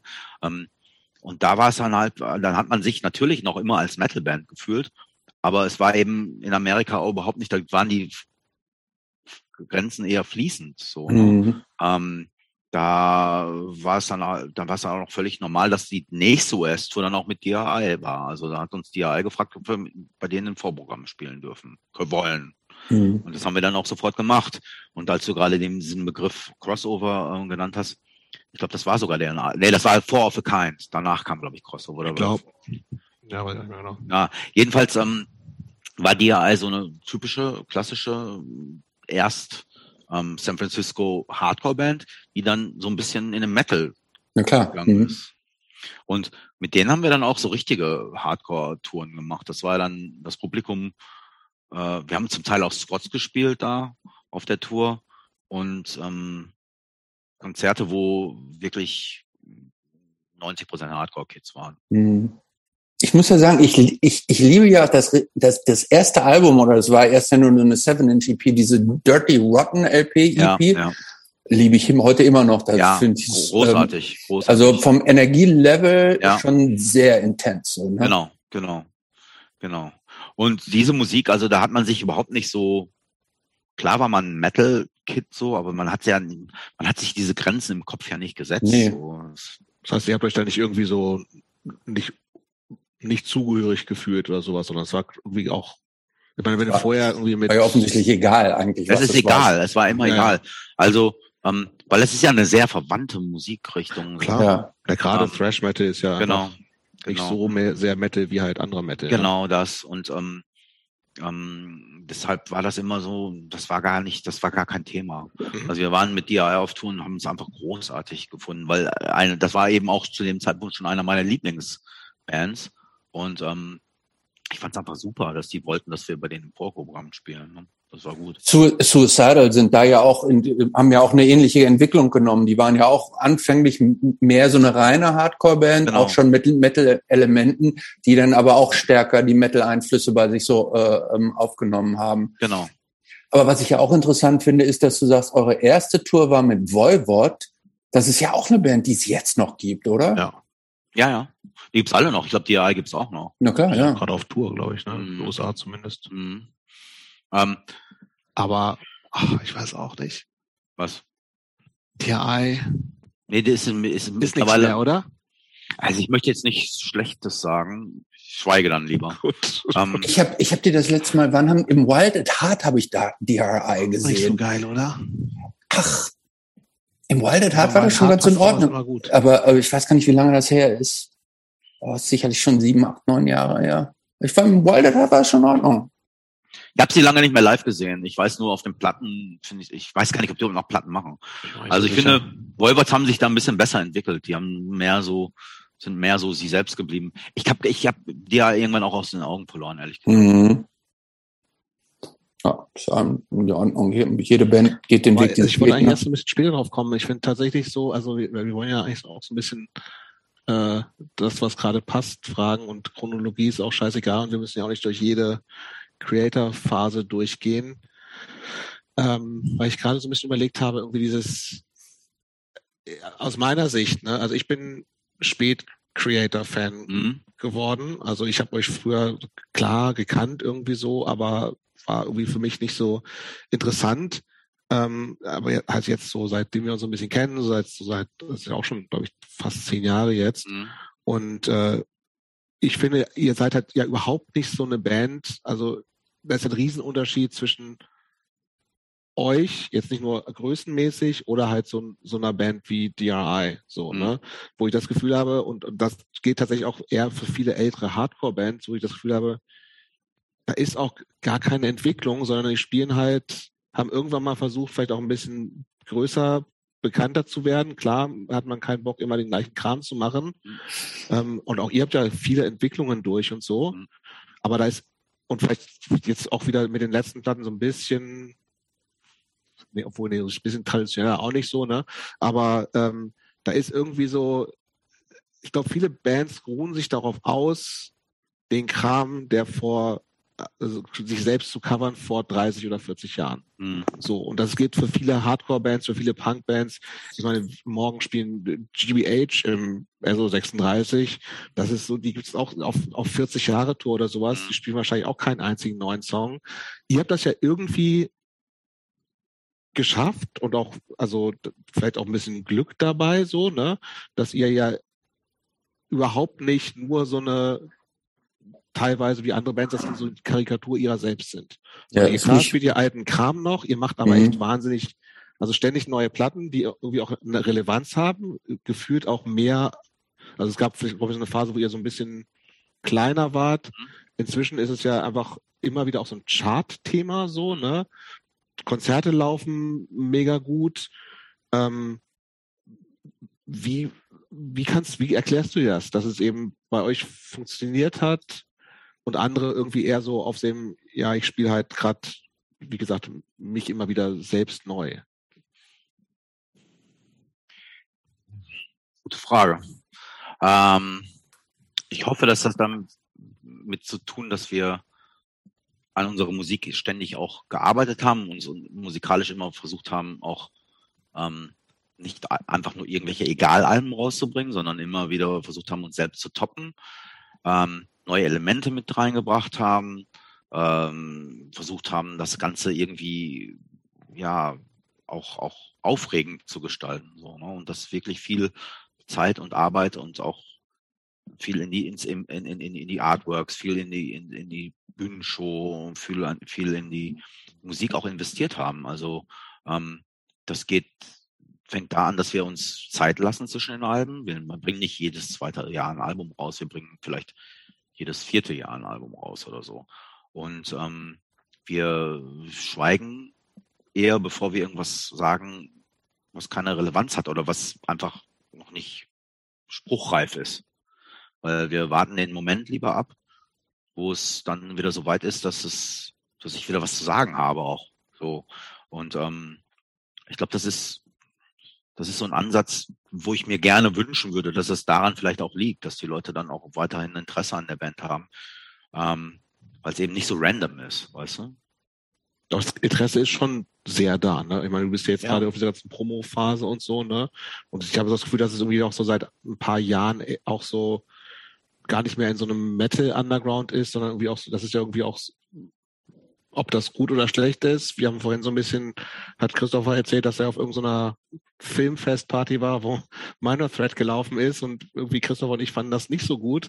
Ihr seid ja auch so ein bisschen im Feuilleton angekommen. Es gibt wahrscheinlich welche... Im Feuilleton angekommen. Ja, es, es, ja, aber ist ja so. Ich meine, es gibt Arte, ja, spricht ja. mit dir über irgendwelche ja, Platten und so. Es gibt irgendwelche wahrscheinlich Zeit- und Spiegelartikel. Das wäre ja vor 15 Jahren nicht denkbar gewesen. Nein, also das würde ich so nicht sagen. Also wir haben ähm, das weiß man vielleicht gar nicht. Das, äh, das, aber wir haben, wir waren schon relativ früh auch im Specs und so, ne? Ja, gut, aber Specs ist ja auch nicht Arte. Wo man das vielleicht so von, ich glaube, es hängt natürlich auch wieder damit zusammen, dass inzwischen auch bei diesen ganzen Kulturmagazinen Leute arbeiten, die so eine die jetzt, äh, die früher mit, mit aufgewachsen sind. Genau, so, ne? ja, ja. genau. Ich glaube, dass das das kann natürlich sein, umso länger du als Band existierst, desto mehr deiner Fans oder deiner ehemaligen Fans nehmen dann solche so, Jobs an. so. ja, das ist dann auch dann der Effekt, dann der nette ja, Nebeneffekt der mit dem Älterwerden dann auch so passiert. Ähm, damals, zu der Zeit, als wir dann angefangen haben, waren bei Arte vielleicht gar nicht so viele Leute, die damit was anfangen konnten. Und für die war das dann ach, völliger Lärm oder so. Ja. Ne? Und heutzutage äh, hat sich dann eben auch durch die Hartnäckigkeit bei denen auch äh, so bemerkbar gemacht, dass es die Band, beziehungsweise haben die die Band dann überhaupt erstmal wahrgenommen. So. Ähm, woran das liegt, weiß ich nicht. Und ich finde es ich finde es immer interessant, mit so vielen verschiedenen Leuten wie möglich über die Musik zu sprechen, ähm, weil es immer wieder auch ein anderer Blick auf, weil bei mir dann auch immer ein anderer Blick auf die Dinge ähm, passiert durch solche Gespräche, durch den Austausch auch mit den mit den Leuten und ähm, da nehme ich auch viel von mit. So, das ist gut. Ich muss ja sagen, ich habe mich ja in Vorbereitung hier auf unser Gespräch, ich habe mir ja durch alle eure Alben ähm, äh, nochmal so durchgehört. Das geht doch gar nicht. Nee, ich habe jetzt nicht, nicht jeden komplett. Song komplett durchgehört, aber ich habe in jedes Album reingehört. Okay. Und ich fand es schon äh, auch interessant und faszinierend, weil äh, ich finde, euch gelingt das sehr gut und ich bin jetzt kein Metal-Experte, deshalb ist das so ein bisschen laienhafte Wahrnehmung. Aber ich fand es interessant, wie man schon so ein, so ein Signature Sound erkennt, wie ihr so ein Ker Kernelemente beibehalten habt, aber die dann tatsächlich auch variiert, neu, wie du auch selber sagst, neue Elemente dazu tut. Und ähm, aufgrund dessen kann ich sehr gut nachvollziehen, dass, dass, dass es den Fans leicht ist, auch mit euch mitzuwachsen. Dass die Fans auch jetzt nicht so verprellt werden, äh, sondern praktisch so peu à peu auch an neue Elemente herangeführt werden, dass aber gleichzeitig so äh, quasi so klassische Creator-Elemente immer noch da drin sind, so dass ich also auch ähm, immer noch sagen würde, irgendwie, das ist jetzt nicht so, was haben Sie sich denn jetzt für einen Quatsch ausgedacht, sondern, sondern dass da, äh, also wo Creator draufsteht, ist auch Creator drin. Ne? Mhm. Aber das bedeutet nicht, dass das neue Album genauso klingt wie das alte Album. Und ich mhm. glaube, das ist schon eine ganz gute Formel, wenn man, wenn einem das gelingt, äh, gleichzeitig feste Elemente zu haben, die auch beliebt sind und die, mhm. für die man auch steht, mhm. aber diese Formel dann abwandelt und variiert. Und mhm. ähm, ich hatte das Gefühl, dass, ähm, also ich kann es sehr gut nachvollziehen, ähm, dass, äh, dass ihr auch aktuell noch als eine relevante Band wahrgenommen werdet, was Jobs eben meinte. Ihr, ihr seid keine Nostalgieveranstaltung. Nee, gar nicht, oder? Nee, überhaupt nicht, sondern oder man hat das, das Gefühl. manchmal so an, 40 also, Jahre alt Lieder zu spielen. Nein, also äh, wir haben gegen Ende des Sets kommen dann die Klassiker. Klassiker. Ja, das ist ja normal. Ne? Ähm, und wir haben ein relativ gemischtes Publikum. Äh, äh, ähm, übrigens, vielen Dank für das Lob. Das fand ich echt nett, dass du das so äh, empfindest. Ich glaube aber auch, auch, dass das wirklich so ein ähm, so eine also ich, ich, ich finde, Musik ist ja auch für mich das Wichtigste. Und deswegen versuche ich einfach bei jedem neuen Album auch, und, und ich glaube, das, was du gerade so, so, so nett umschrieben hast, das ich würde es einfach darauf runterbrechen, dass wir einen eigenen Stil gefunden haben. Genau. Mhm. Und ein eigener Stil kann jetzt natürlich verschieden sein. Also sowas wie Motorhead hatte auch einen eigenen Stil, einen sehr eigenen Stil. Mhm. Und die haben in ihrer, ähm, die haben jetzt auch immer wieder neue Songs gemacht, mhm. die dann aber auch immer nach Motorhead geklungen haben. Und wenn mhm. wir das geschafft haben, dann finde ich es toll, wenn, wenn das auch äh, die Leute vielleicht auch so empfinden. Mhm. ACDC ist auch so eine Band. Ähm, Iron Maiden sind Bad so eine Religion Band. tatsächlich sogar. Bad Religion auch, genau. Ähm, aber bei Bad Religion muss ich ja sagen, die klingen mir tatsächlich ja häufig zugleich. Da ja, habe ich das Gefühl, die haben das, ja, da habe ich ja das Gefühl, die haben das gleiche Album schon sehr oft nee, aufgenommen. Das, das ist tatsächlich gar nicht so. Also Nein? Ich, da gibt's irgendwie echt auch von diesen neueren Sachen, die ich noch mit, mit aktiv mitgenommen habe, die wahrscheinlich auch schon zehn Jahre her sind oder so. Die, da sind schon geile Songs drauf, die auch relativ modern klingen. So. Hm. Aber ich finde, ich finde, wenn man jetzt über gerade über diese ganzen Epitaph-Sachen spricht, ähm, ich weiß nicht, wann NoFX waren die vorher bei Epitaph oder haben sie hinterher ihr eigenes Label gegründet oder? Ja, ich glaube, die waren vorher bei Epitaph und haben dann Fat Records, Fat, Fat Records gegründet. Mhm. Also für mich war ja früher alles, was Epitaph rausgebracht hat, das war so ein, das habe ich immer gekauft, so ne. Mhm. Bad Religion, ähm, da habe ich so ein, ich weiß nicht, das fand ich bis zu einem bestimmten Punkt war das so für mich das Nonplusultra, weil der so viel in seine Texte reingepackt hat. Ja. So viel in, in anderthalb Minuten gesagt hat. Ähm, und man hat auch wahnsinnig viele neue Wörter gelernt, die man richtig, noch nie gehört absolut, hat. Absolut, also. absolut. Ähm, das war für mich äh, so ein Quell an Inspiration. Ähm, ich fand damals so, NoFX war eher so die etwas spaßigere Band, die ich gar nicht, die ich auch toll fand, aber aus heutiger Sicht würde ich sagen, dass NoFX besser gealtert sind als Bad Religion. Finde ich auch. Was ist ja. denn jetzt hier mal, Frage unter uns dreien, was ist denn das beste Bad Religion Album eigentlich? Für mich immer, immer, immer Suffer. Ja, ja da bin ich dabei. Ich auch, auf jeden Fall. Oh, da sind wir uns einig mal. Ja, hm. ja das ist einfach, das ist einfach. Control ist es, auch geil. Ist auch geil. Against aber the Grain ist auch geil. Ja. Erste finde ich tatsächlich nicht so geil. Nee. It's How Could Hell Be Any Worse? Ja, ähm, wie hießen die danach? Into the Unknown. Ja, das ist ja. Das war Quatsch. Das ist ja.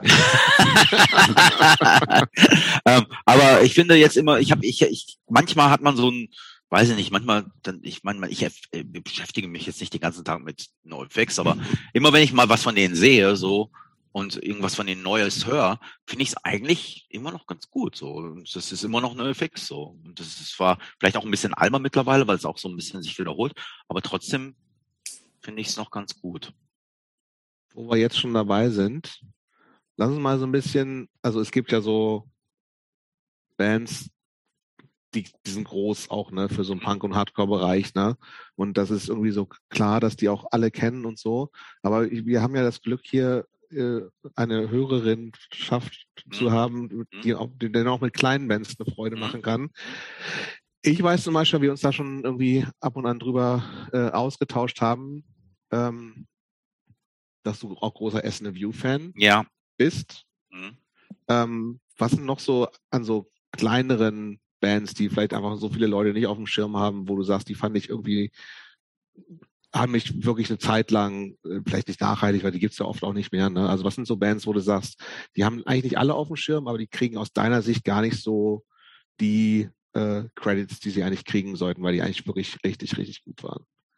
Also ich habe damals viel sowas wie Leatherface gehört auch, ähm, Lagwagon, dann ähm, Raw Power, so ein paar italienische Sachen.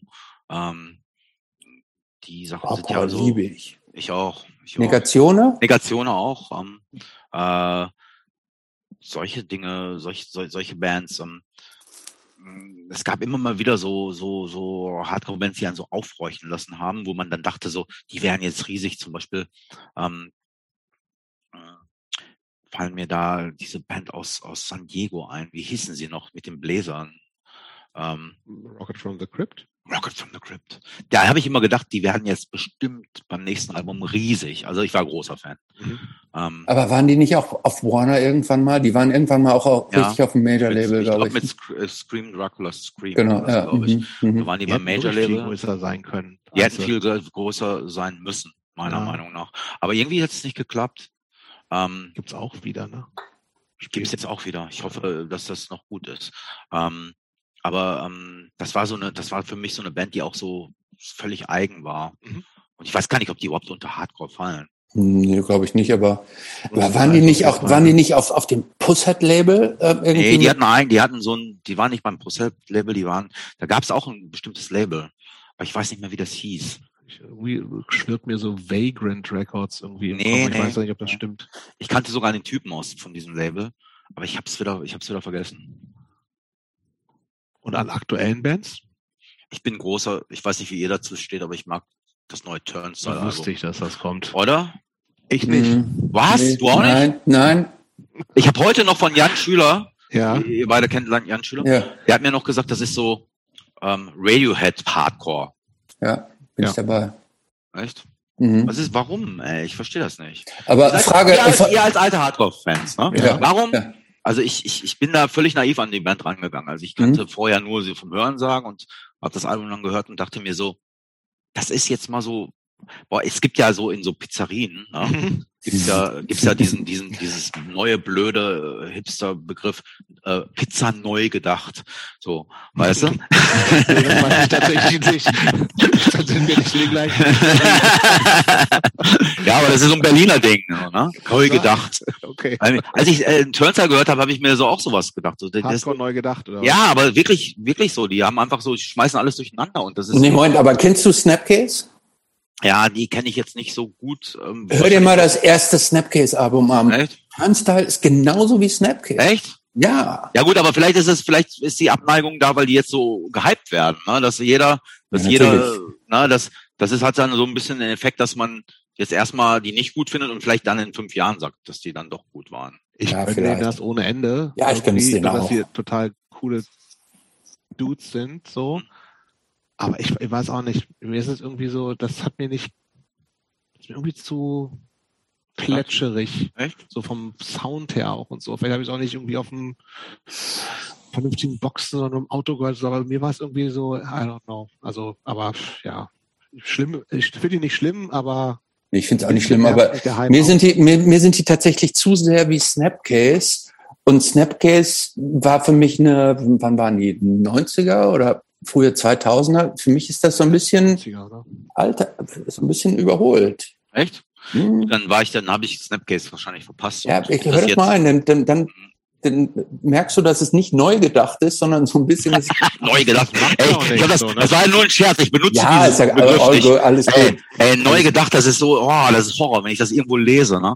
Aber irgendwie, ähm, ich hatte, ich habe, äh, warte mal, wie, wie kann ich das jetzt nochmal? Ähm, ich glaube, sowas wie ähm, ähm, Turnstile ist so die Weiterführung von Hardcore so ein bisschen, weißt du so. Auf jeden Fall, was ich ja so höre und lese, irgendwie bringen die ja echt auch einfach wahnsinnig viele junge Kids wieder zu. Ja, das finde ich auch gut. So, Zum das ist Beispiel. halt super. ja, ne? ja, Genau, Bei auch gut. Hardcore 2022, 21, 20 ist halt echt oft Eine alte eine, eine alte Männerveranstaltung so.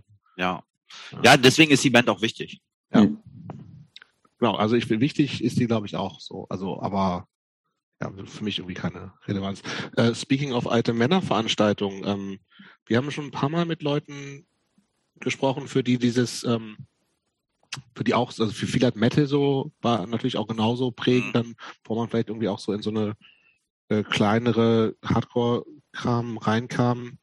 Ähm, und irgendwie war da so ein, teilweise so ein bisschen, also obwohl ja Metal auch eher so ein Männerding ist, Mm, Ja. zumindest also auch wie beim Punk und Hardcore Mhm. oder eher Hardcore mehr als Punk, zumindest auf den Bühnen waren halt, sind ja schon zu Mm, 90, 95 Prozent ja, Typen stimmt, ja. so, ne? Ähm, wie, wie war das für, äh, also was waren vielleicht auch für dich so, so, so prägende oder wichtige weibliche Personen in, in der Szene, die du, Mehr Metal-Szene. ja, Ähm, es gab damals die Band Girl School. Mhm. Natürlich. Ja. Dann gab es hinterher Rock Goddess. Ähm, die kennt ihr vielleicht gar nicht. Die sagt, nee. mir, sagt mir nichts. Trio. War eigentlich auch so eine ziemlich gute Heavy Metal Band aus den ganz frühen Zeiten, aus ganz früh, auch so New Wave of British Heavy Metal. Ähm, L7 waren für mich auch ganz wichtig, mhm. so. Ähm, die ja keine Metal Band sind eigentlich, oder?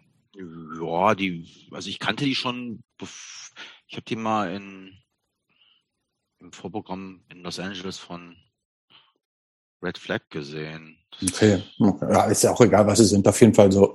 Da waren die noch so ein bisschen metal-legär. Ich, ich, ich hab die immer so als grungig wahrgenommen.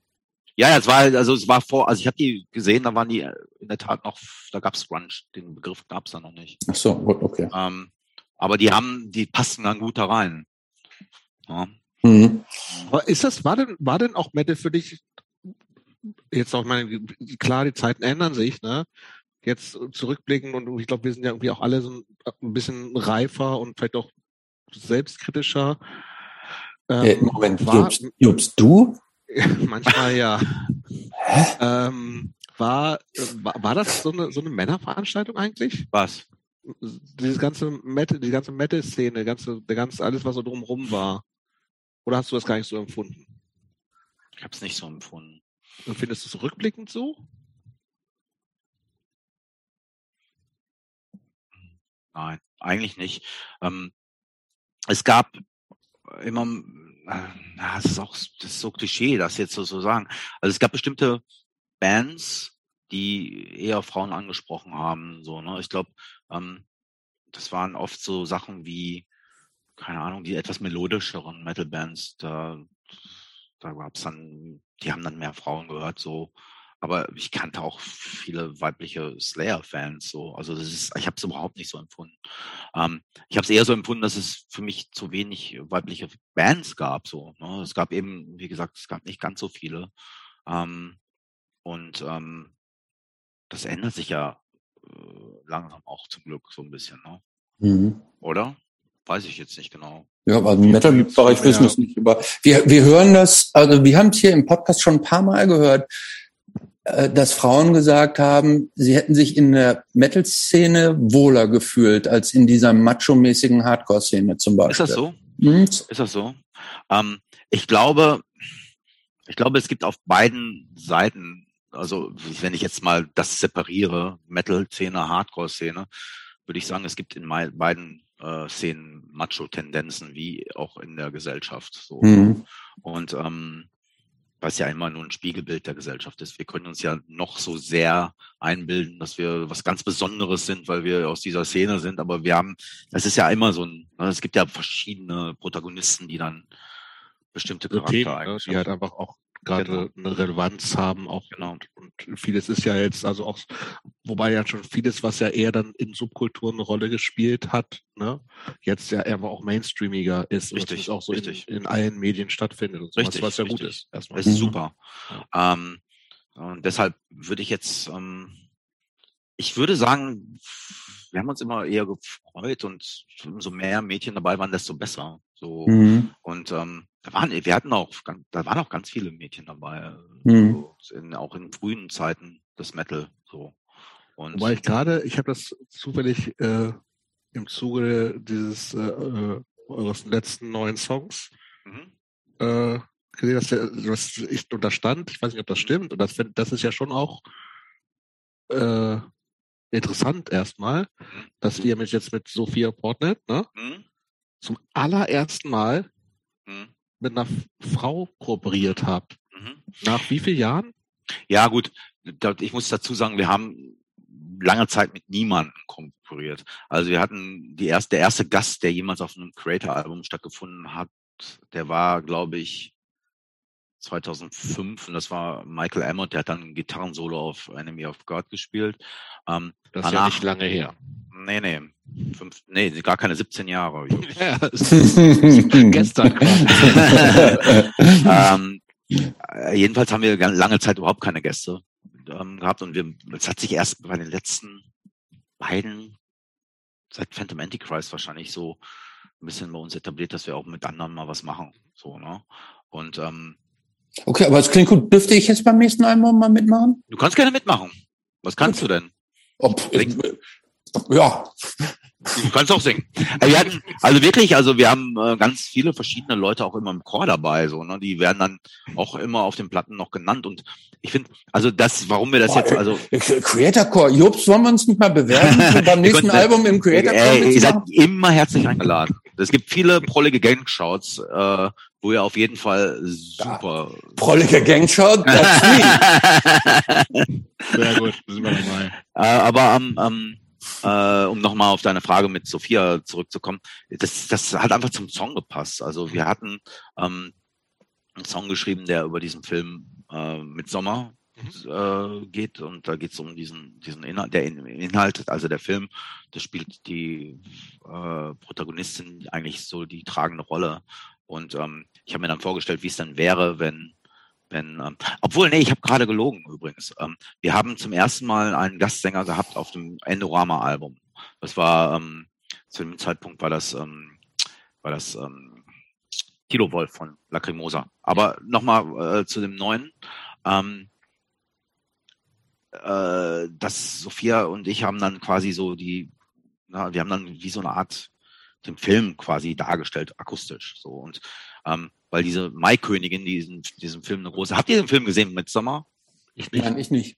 Ja gut, dann äh, rede ich ja jetzt eigentlich ins Leere hinaus, oder? Nee, aber du redest ja nicht nur mit uns, sondern du redest ja mit den vielen hunderttausend ZuhörerInnen von uns. Okay, alles klar. Also, um, äh, wenn, wenn, wenn man den Film noch nicht gesehen hat, das ist ein interessanter Horrorfilm.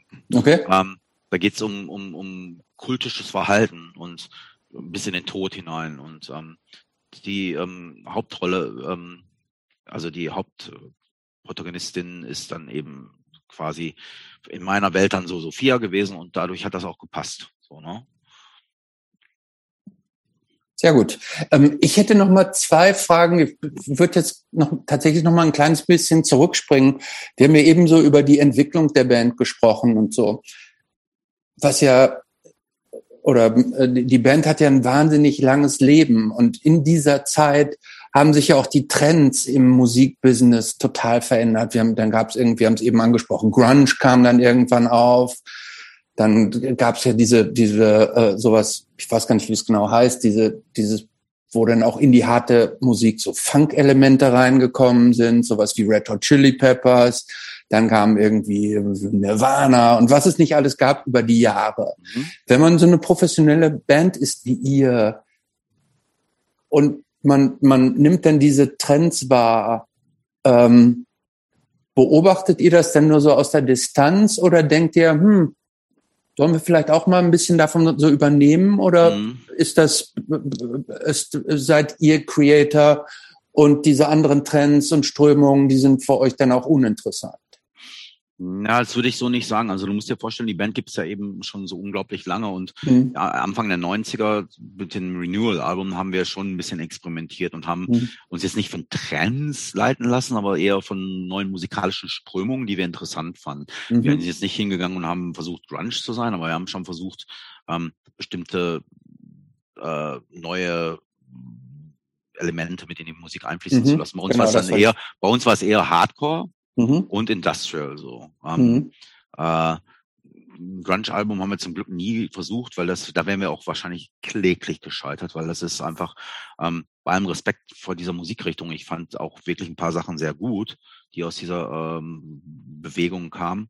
Ähm, hätte das nie zu uns gepasst. Ja. Ne? Mhm. Und ähm, wir wussten schon immer, dass, dass wir Creator bleiben müssen, egal was wir mhm. machen, auch an Ja, genau. Ne? Mhm. Und das, das, das haben wir auch, das haben wir auch so durchgezogen. Und es gibt da ein Album Endorama, das ist so ein bisschen, das, das ist ein, viele sagen, das wäre ein Goth-Metal-Album. Das ist auch ein bisschen so. Es war sehr beeinflusst von Darkwave, Post-Punk und Goth. Äh, und, ähm, und dementsprechend klingt das auch und deswegen dementsprechend polarisiert das auch bei den Fans. Mhm. Aber ich habe mir da, ich habe mir da immer, ich habe mir da immer, ich hätte viele von meinen ähm, Kolleginnen, die hätten dann wahrscheinlich ähm, ein Projekt aufgemacht, so, ne? Mhm. so ein Seiten, Side-Project-Band mhm. oder so. Ich habe es einfach mhm. immer unter dem Namen Creator gemacht, weil ich, ja. weil ich nicht wollte, dass ich jetzt auch noch ein Side-Project aufmache. So. Mhm. Also es hat, ich, ich habe das ja auch gehört und es hat mich tatsächlich auch ein bisschen so an diese äh, eine spätere Killing Joke Phase so erinnert, die genau. ja auch auch so genau. Industrial Elemente drin genau. haben, Post-Punk Elemente, genau. Dark, trotzdem genau. schon hart auch und so. Genau. Da bin ich, habe ich, hat mich so ein bisschen dran erinnert. Genau, definitiv. Und das war auch, ähm, das war auch so, wir wollten einfach uns mal ausprobieren. Und das mhm. ist so, wenn du so als Band so früh startest, ne, wenn mhm. du wirklich mit 15 Jahren schon quasi dich musikalisch definieren musst, mhm. dann ist, kommt irgendwann die Zeit, wo du dann denkst, ey, was geht denn da noch? Mhm. Wenn, außer du bist jetzt natürlich nur auf eine Musikrichtung äh, fixiert. Ähm, aber ich war ja schon immer, wollte schon immer die Musik auch ein bisschen weiterbringen. Und mhm. ich finde, das waren wichtige Alben für, für, für Creator, um einfach da anzukommen, wo wir jetzt stehen. Mhm. Und ähm, wenn du jetzt so zurückblickst, gab es so Meilensteine in der Bandentwicklung, wo es für dich so innerlich so ein bisschen Klick gemacht hat, dass du gesagt hast, wow, das ist jetzt aber nochmal ein neues Level. Dass du irgendwann, dass, dass du gesagt hast, oh, ich erinnere mich an, zu dem Album waren auf einmal nicht mehr 500 Leute da, sondern auf einmal haben da zwei, haben wir zweieinhalbtausend Leute gespielt mhm. oder auf einmal kam, kam auf einmal nicht mehr, haben wir, bin ich am Ende des Monats nicht mit ein paar tausend Euro, sondern sind auf einmal gab's, kamen dann auch mal fünfstellige Beträge an Geld mhm. rein oder so. Mhm. Gab's, gab's da so, kannst du, kannst du da so, ja, so Wände, kleine Wände oder so Stepping Stones in der Entwicklung mhm. noch so re rekapitulieren, ja. wo du gesagt hast, hm, jetzt tut sich wieder was? Also ich habe das nie an so ähm, an so finanziellen Dingen festgemacht, weil Geld kommt und geht und ähm, das ist halt, das ist halt so ein Nebeneffekt. Für mich war es immer wichtig, dass, dass ich einfach, dass mir einfach erlaubt wird, dass ich von der Musik und für die Musik leben kann. Ähm, es gab Momente, und das war eins, war, einer davon war 1988, als wir zum ersten Mal nach Katowice, Polen gefahren sind. Ah. Und das war wirklich so ein bisschen so wie, ja, so stelle ich mir die Beatles Mania vor. Ähm, zu dem Zeitpunkt konnten noch nicht so viele Leute aus Ostdeutschland die Band sehen. Äh, Reiseerlaubnis gab es allerdings nach Polen. Und dementsprechend war es auch ein unglaublich volles Konzert. Ich glaube, wir hatten entweder beim ersten oder beim zweiten Mal, als wir da waren, mussten wir zwei Konzerte pro Tag spielen. Also in der Spodek-Halle von Katowice, die irgendwie 10.000 Leute oder so fast. Wow. Mussten wir zweimal am Tag spielen, Krass. damit alle rein konnten. Und ähm, das war dann so ein Moment, wo ich dachte so, wow, jetzt passiert aber wirklich was.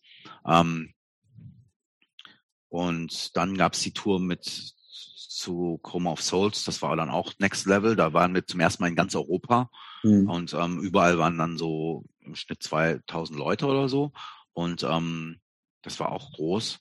Ähm, dann würde ich sagen, gab es eine lange, nicht Durststrecke, aber das ist alles so ein bisschen stagniert und experimentiert und äh, wurden die Tourneen auch zum Teil kleiner, weil wir eben. Was heißt denn das? Was ist denn so das, ähm, wie viel kleiner ist das geworden? Also, also äh, in den 90ern? Ja. In den 90ern ist es so klein geworden, dass wir eine US-Tour gespielt haben, wo zum Teil auch nur 70 Leute kamen. Ne? Mhm. Und das war eigentlich schon auf dem Level mit, mit, mit dem äh, Chroma of Souls Album, wo wir 3000 Leute in Los Angeles hatten. So, ähm, da waren, hatten wir in Hollywood. Was macht, da, was macht das denn mit einem? das wollte ich auch gerade sagen. Kommt man da ganz schön in Zweifeln auch oder steht das so, so weg? Genau. Ja. Da muss man schon, da muss man schon starke Nerven haben. Schon, oder? Aber es war, das war, mir war es scheißegal. Du musst dir vorstellen, zu dem Zeitpunkt, ähm, als wir diese Tour gespielt haben, es war immer so, Iron Maiden waren immer so zwei Schritte grö größer als Creator. Ne? Das waren so eine Arena-Band in Amerika. Mhm. Creator waren so eine, so in äh, Anfang, also mit Chroma of Souls, das war so die größte und fetteste Tour, die wir gespielt haben. Wie gesagt, Hollywood Palladium, 3000 Leute, fettes Ding. Ähm, mm. und plötzlich war es so, wir spielen diese Tour, 1996 war das, und wir spielen in ganz kleinen, blöden Clubs und Iron Maiden haben aber eine Woche vorher auch da gespielt. Okay. Äh, ich wollte es ja einfach nur sagen, welchen, welchen, ähm, welchen Effekt das auf die gesamte Szene hatte. Mhm. Also dieses Grunge-Ding. Mhm. Also plötzlich waren alle Metal-Bands unglaublich geschrumpft. Ach so, ach das war der, ach so, das war genau. der, das war der Effekt, weil diese genau. andere harte Musik auf einmal genau. populär genau. war. Und alles war, alles was Metal war oder nur nach Metal gerochen hat, inklusive Judas Priest, inklusive Iron Maiden, ähm, war im wahrsten Sinne des Wortes out. So. Ah. war nicht mehr angesagt. Auch nicht ah. in, der, in der Clubszene. Und wir hatten diese Tour gespielt mit der Band Screw damals, ähm, so einer Industrial Band. Hm. Hatten gute Konzerte in Los Angeles, so dann vor 500 Leuten. Mhm. Ähm, hatten aber auch totale Flop-Konzerte, so richtige mhm. Flops. Aber ist es, aber sind dann auch so Gedanken wie, ey, ich mach den Scheiß nicht weiter und jetzt mache ich doch nochmal eine Bankkaufmannslehre oder also weil irgendwann, ich meine, du lebst davon, das ist ja auch mhm. dein Job, ne? Also irgendwann ja. muss ich ja fragen, kommt genug Kohle rein? Umschulung. Was? Umschulung, ja. Webdesigner finde ich gut. Geil.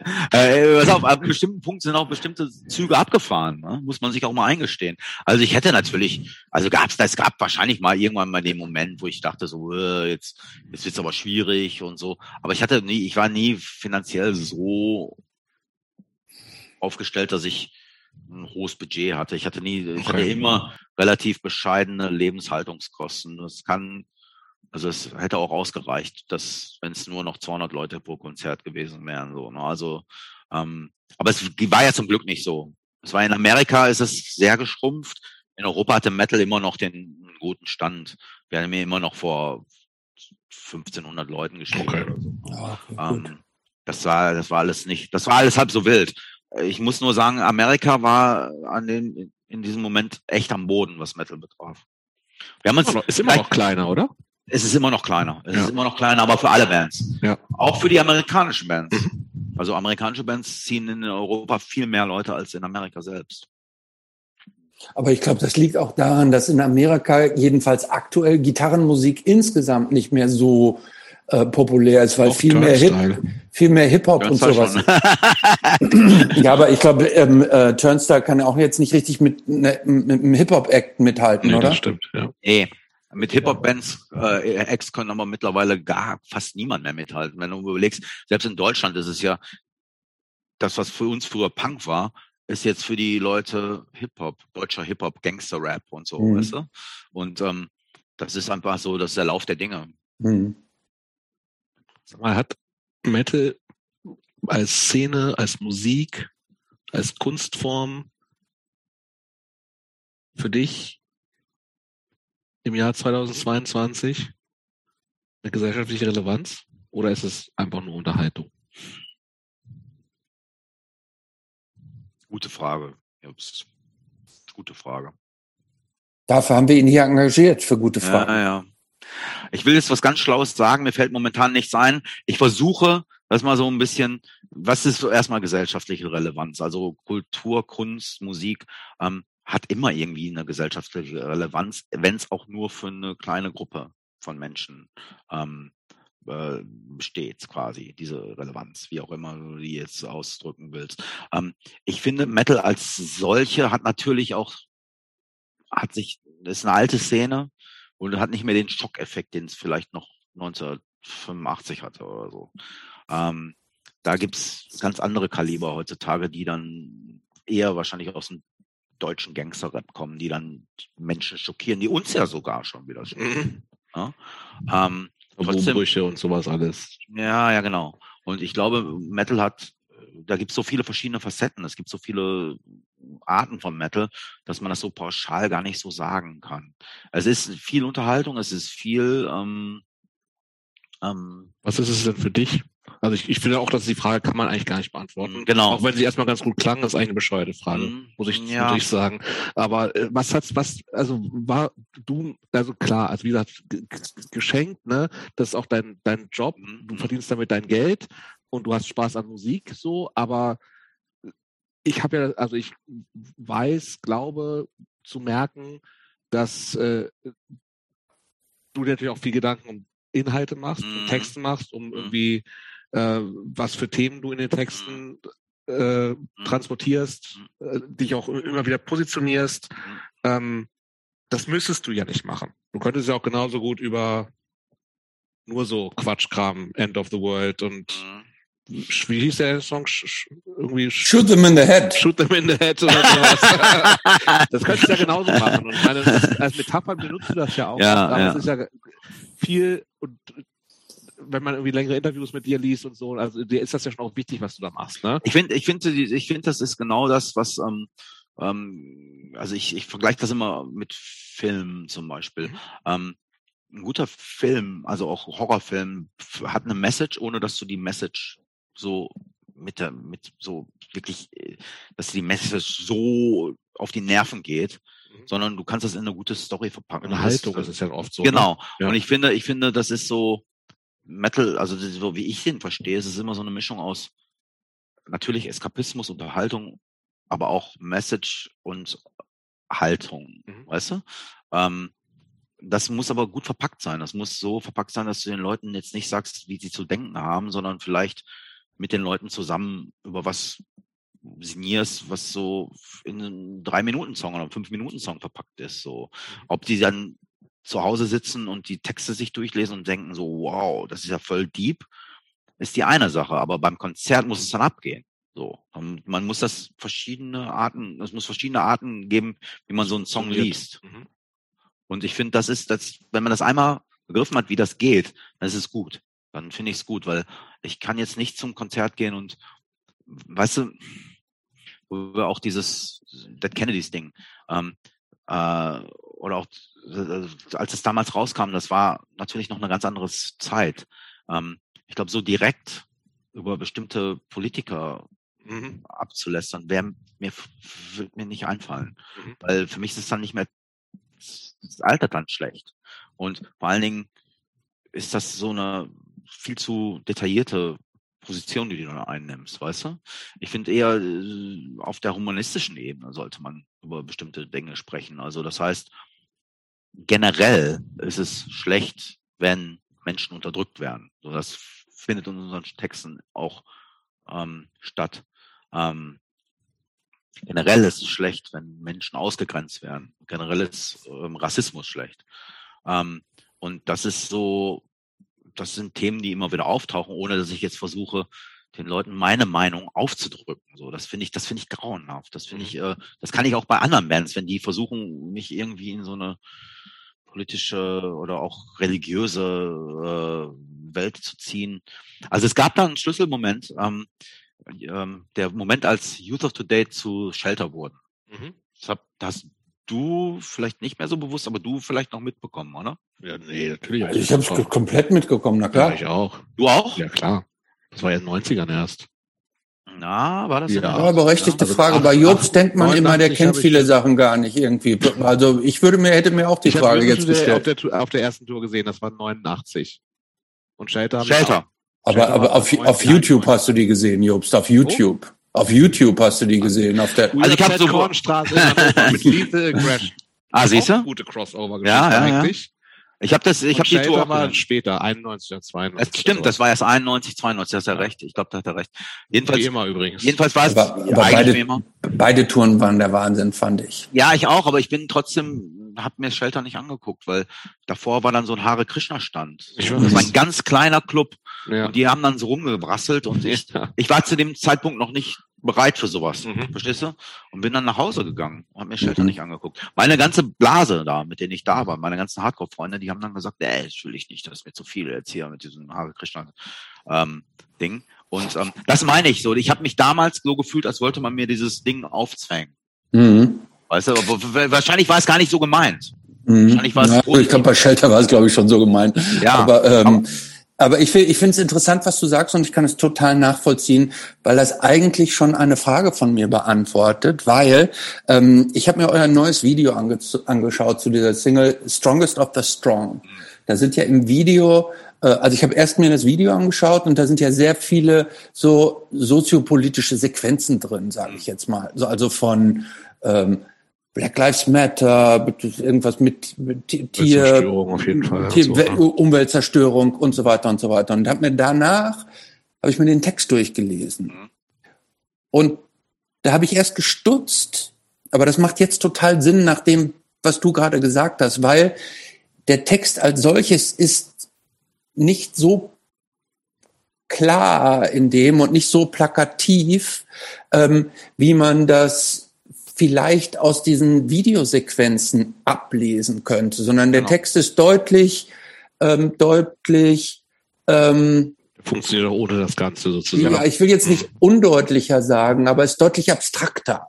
Mhm, genau. So, so hat, hat man, der, der transportiert eine Message, aber ohne so Dead Kennedys mäßig äh, genau. ins Detail zu gehen. Richtig. Und ähm, das macht total Sinn jetzt auch. Und ich habe es erst am Anfang, als ich das so gesehen habe, dachte ich irgendwie, ah, wie passt das denn zusammen? Aber jetzt, wie du das erklärst, äh, in der Tat äh, macht das Sinn, ähm, dass du sagst, irgendwie, du willst die jetzt nicht mit so einer plakativen äh, Nachricht äh, rumrennen und es den Leuten so äh, ins Gesicht drücken, sondern mehr in äh, mehr eine Tendenz transportieren. Genau. So ein bisschen verklausulieren oder wie, man, mhm. wie nennt man das? Ähm, so metaphorisch. Genau, ja. ja. Mhm. Ähm, äh, ja, genau. Und da war so ein bisschen so ein Schlüsselerlebnis, dieses Shelter-Konzert, wo mhm. war ich danach, danach natürlich totaler Shelter-Fan trotzdem war. Und auch gar nicht, gar nichts gegen Hare Krishna hatte. Aber das war, der Club war so klein, man musste an diesem blöden Stand vorbei. Also. Mhm. Mhm. Ja, ich, also ich habe das, war das äh, auch zu der Zeit natürlich total scheiße. So eine aus. Aus welchen Gründen eigentlich? Ja, weil es scheiße ist, weil, ja. weil jede Religion irgendwie bescheuert ja, ja, genau, ist. So. Genau, weil wir genau. natürlich irgendwie alle aus so einem irgendwie so, nee, think for yourself und bla bla bla und irgendwie institutionalisierte Religion ist halt einfach immer bescheuert. Ähm, ist, ist auch, bin ich, bin ich nach wie vor dabei. Ähm, andererseits äh, ist wahrscheinlich irgendwie Krishna äh, Consciousness oder wie auch immer es sich nennt. Ich weiß gar nicht, ob es sich offiziell Religion betitelt. Weiß ich nicht. Ich glaube nicht offiziell. Hm. Nee, ne? Nee, ich glaube nicht Ist offiziell. ja schon auch so von den Werten natürlich irgendwie auch dann eigentlich cool, in vielen Dingen vielleicht auch cooler als so klassisches Christentum und so, ne? Ähm, aber das klar war, das hat das nicht gepasst, so, ne? Und es hat natürlich auch dieses ganze Spiritualitätsding in so eine Hardcore-Szene, die damit irgendwie auch, die sehr realistisch war, reingebracht.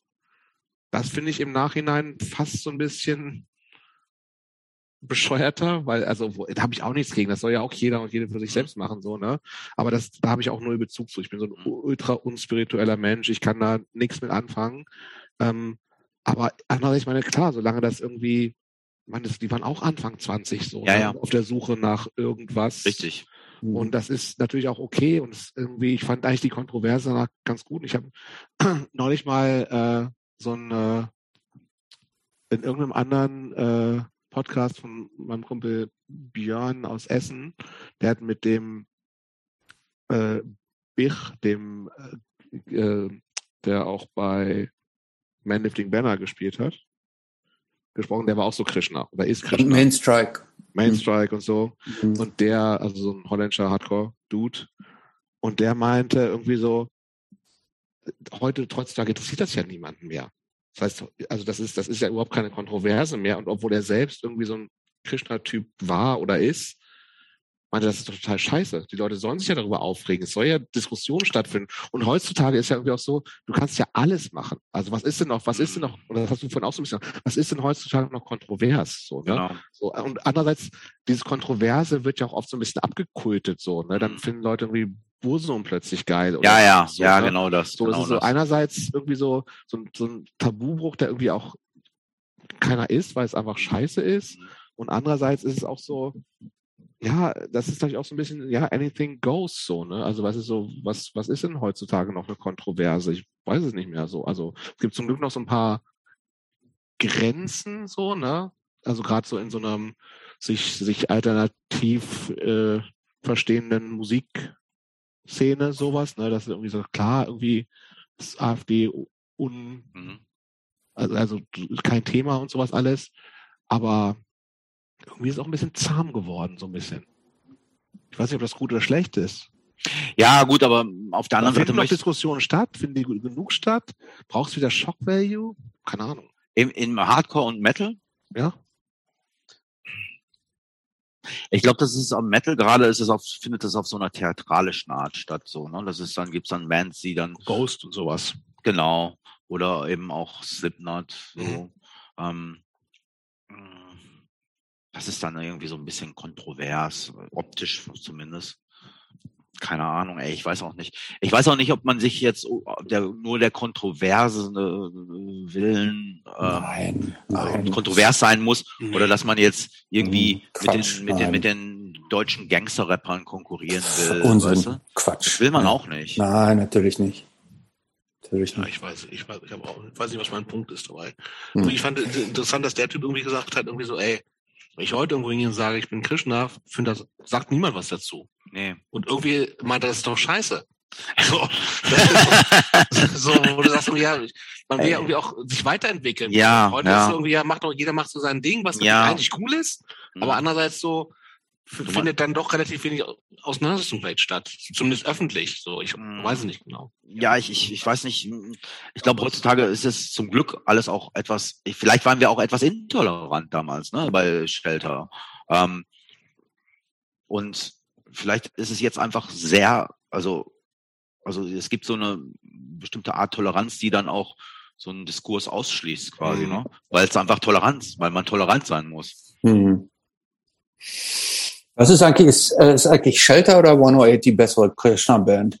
Shelter auf jeden Fall. Ich glaube Shelter, ja. Obwohl die sehr poppig waren, Shelter, ne? Also ja, ich, ich fand, ich fand 108 ja nicht schlecht. Ich fand, habe ich nie gehört, ehrlich gesagt. Also nein. Bewusst. Mhm. Ich finde das zwar, oh, das ist Metal, deutlich Metal-lastiger übrigens. Ja, eben. Ja. Ich brauche ich brauch Pop-Punk. Will er auch. Ja. ja. ja. ja. Äh, ich würde noch mal ein Thema gerne ansprechen. Ähm, Creator ist ja deine Band. Kann man das so sagen? Sagst du nicht gern wahrscheinlich, oder? Es hört sich immer so an, als wäre ich so ein Banddiktator. Ja, ist, ja, ist das meine Frage. Bist du, Bist du ein Banddiktator? Mm, also ich habe schon eine bestimmte Vorstellung, wie es zu klingen hat. Ich habe eine bestimmte Vorstellung, wie es auszusehen hat. Und ich habe eine bestimmte Vorstellung, ähm, ähm, ja, wie so ein Bandgefüge funktionieren muss. Aber trotzdem kann ich ohne die anderen drei gar nicht sein. Ich frage auch das, weil also natürlich gab es in den, wie lange gibt es 40 Jahre? Fast, ne? Also wenn man jetzt die, die, die Ursuppe dazu zählt, sind es dann 40 Jahre, aber ich, ich zähle immer, Creator gibt es seit 1985. Das heißt noch eine junge Band noch, noch keine 40 Voll Jahre. junge Band, Band äh, keine. Nicht. Und es gab natürlich auch einen Haufen Besetzungswechsel. Ähm, was ja auch klar ist, so, ne? Ich meine, Leute, Interessen verschieben sich und sowas, ne? Und gerade irgendwie, wenn man eben das auch als äh, äh, nicht nur man spielt dreimal im Jahr am Wochenende Hobby-Ding ist, was man vielleicht so durchziehen kann, sondern es gehört auch eine Menge an Commitment dazu und wahrscheinlich nicht immer wahnsinnig viel Kohle, dass man sagt, dann nehme ich alles für in Kauf. Ja. Ähm, ist, ist es auch schwer, neue Leute zu finden oder ist das jetzt auf so einem Level, wie du jetzt oder wie ihr mit der Band seid, ist das easy? Ja, wir wollen ja eigentlich keine Besetzungswechsel. Hattet ihr ja jetzt gerade wieder, ne? Also ja, neuen ja, wir hatten aber vor, genau, aber wir hatten vorher 20 Jahre lang keinen Besetzung. Okay, das ist krass, okay. Ähm, und ähm, deswegen, es war sehr einfach, weil eben Fred ein, ein Freund der Band war und wir sofort quasi wussten, der wird sein. Ähm, und das muss einfach auf einer menschlichen Ebene passen, weil. Da muss ja viel passen, so, ne? Also die Vorstellung von, wie viel kann, will, darf jeder in so eine Band reinbringen, auch mhm. von der Haltung wieder so. Also, du bist mhm. jetzt auch nicht so ein, keine Ahnung, so ein Krishna-Typen da stehen haben. Ja, obwohl, obwohl, obwohl. AfD-Typen nicht oder sowas. Oder? Nee, der AfD-Typ, der wird auch wahrscheinlich gar nicht bei Creator spielen wollen. Genau. Ähm, zum Glück nicht. Und, ähm, und ich würde den auch niemals in die Band lassen. Naja. Ähm, aber sowas, sowas schließe ich ja von vornherein ja, ja, klar. Ähm, äh, jeder in der Band ist anders. Das ist jeder, jeder ist ein absolut äh, völlig, wir sind vier völlig verschiedene Charaktere. Und das ist, glaube ich, auch, das macht, erzeugt so ein bisschen Reibung mhm. auf eine gute Art und Weise. Aber ist das dann so, ihr seid kein klassisch basisdemokratisches Konstrukt, wo dann auch jede Meinung gleich viel zählt. Du bist schon so, dass du, hast du immer das letzte Wort? Ja. Okay. Ist das, also, dass es funktioniert, weil es für alle klar ist, oder gibt es auch mal richtig Zoff? Nein, es gibt keinen Zoff. Weil ich glaube, ich mache die Band durchgehend. Also alle waren mal draußen, die meisten, äh, es gab kein Mitglied, was die ganze Zeit durchgehend dabei war. Mhm. Und ähm, ähm, ich bin seit Jahren der Hauptsongwriter und ich denke mir die ganzen Sachen einfach aus. Mhm. So. Und das heißt nicht, dass ich mich, also es hört sich jetzt so so ähm, undemokratisch an, aber es ist schon, es ist, es werden schon Dinge auch diskutiert. Klar. Aber generell ist es so, dass ich mich erstmal für die Sachen entscheide, so wie die dann auszusehen haben. Ich habe mir den Titel ausgedacht, ich denke mir die Songs aus. Ähm, Texte immer komplett von dir? Alles, ja. Okay. Und ähm, und wir Was? diskutieren das innerhalb der Bands auch so. Ähm, beim Arrangement wird dann auch jeder bringt kann, jeder sich ein. Jeder bringt ja, jeder sich ein. Ähm, und das ist auch gut so. Also ja, ich gebe jedem so die Möglichkeit, so viel so kreativ wie möglich zu sein. Und das passiert auch. Also das ist jetzt keine, kein äh, Solo-Projekt oder so. Also es ist schon eine Band. Ähm, dennoch ist es so, keine Ahnung. Ich kann schon gut abschätzen, was gut, ein guter Schritt für die Band ist und was ein schlechter Schritt wäre. Und ähm, das entscheide ich dann erstmal und wenn dann jemand was dagegen haken sollte, dann sprechen wir natürlich darüber, aber meistens wird es dann am Ende des Tages dann, ähm, äh, mit, man, sagen wir mal so, man vertraut mir ne, mhm. in meinen Entscheidungen. Mhm. Ja, kennt ihr übrigens, wo wir jetzt hier gerade von ähm, Besetzungswechsel sprechen. Kennt ihr diese Metallica-Doku, ähm, wo sie ähm, ein, äh, ein Casting für einen neuen Bassisten machen und wo sie dann jetzt hier den aktuellen Bassisten dann auswählen, der, der früher bei Suicidal war.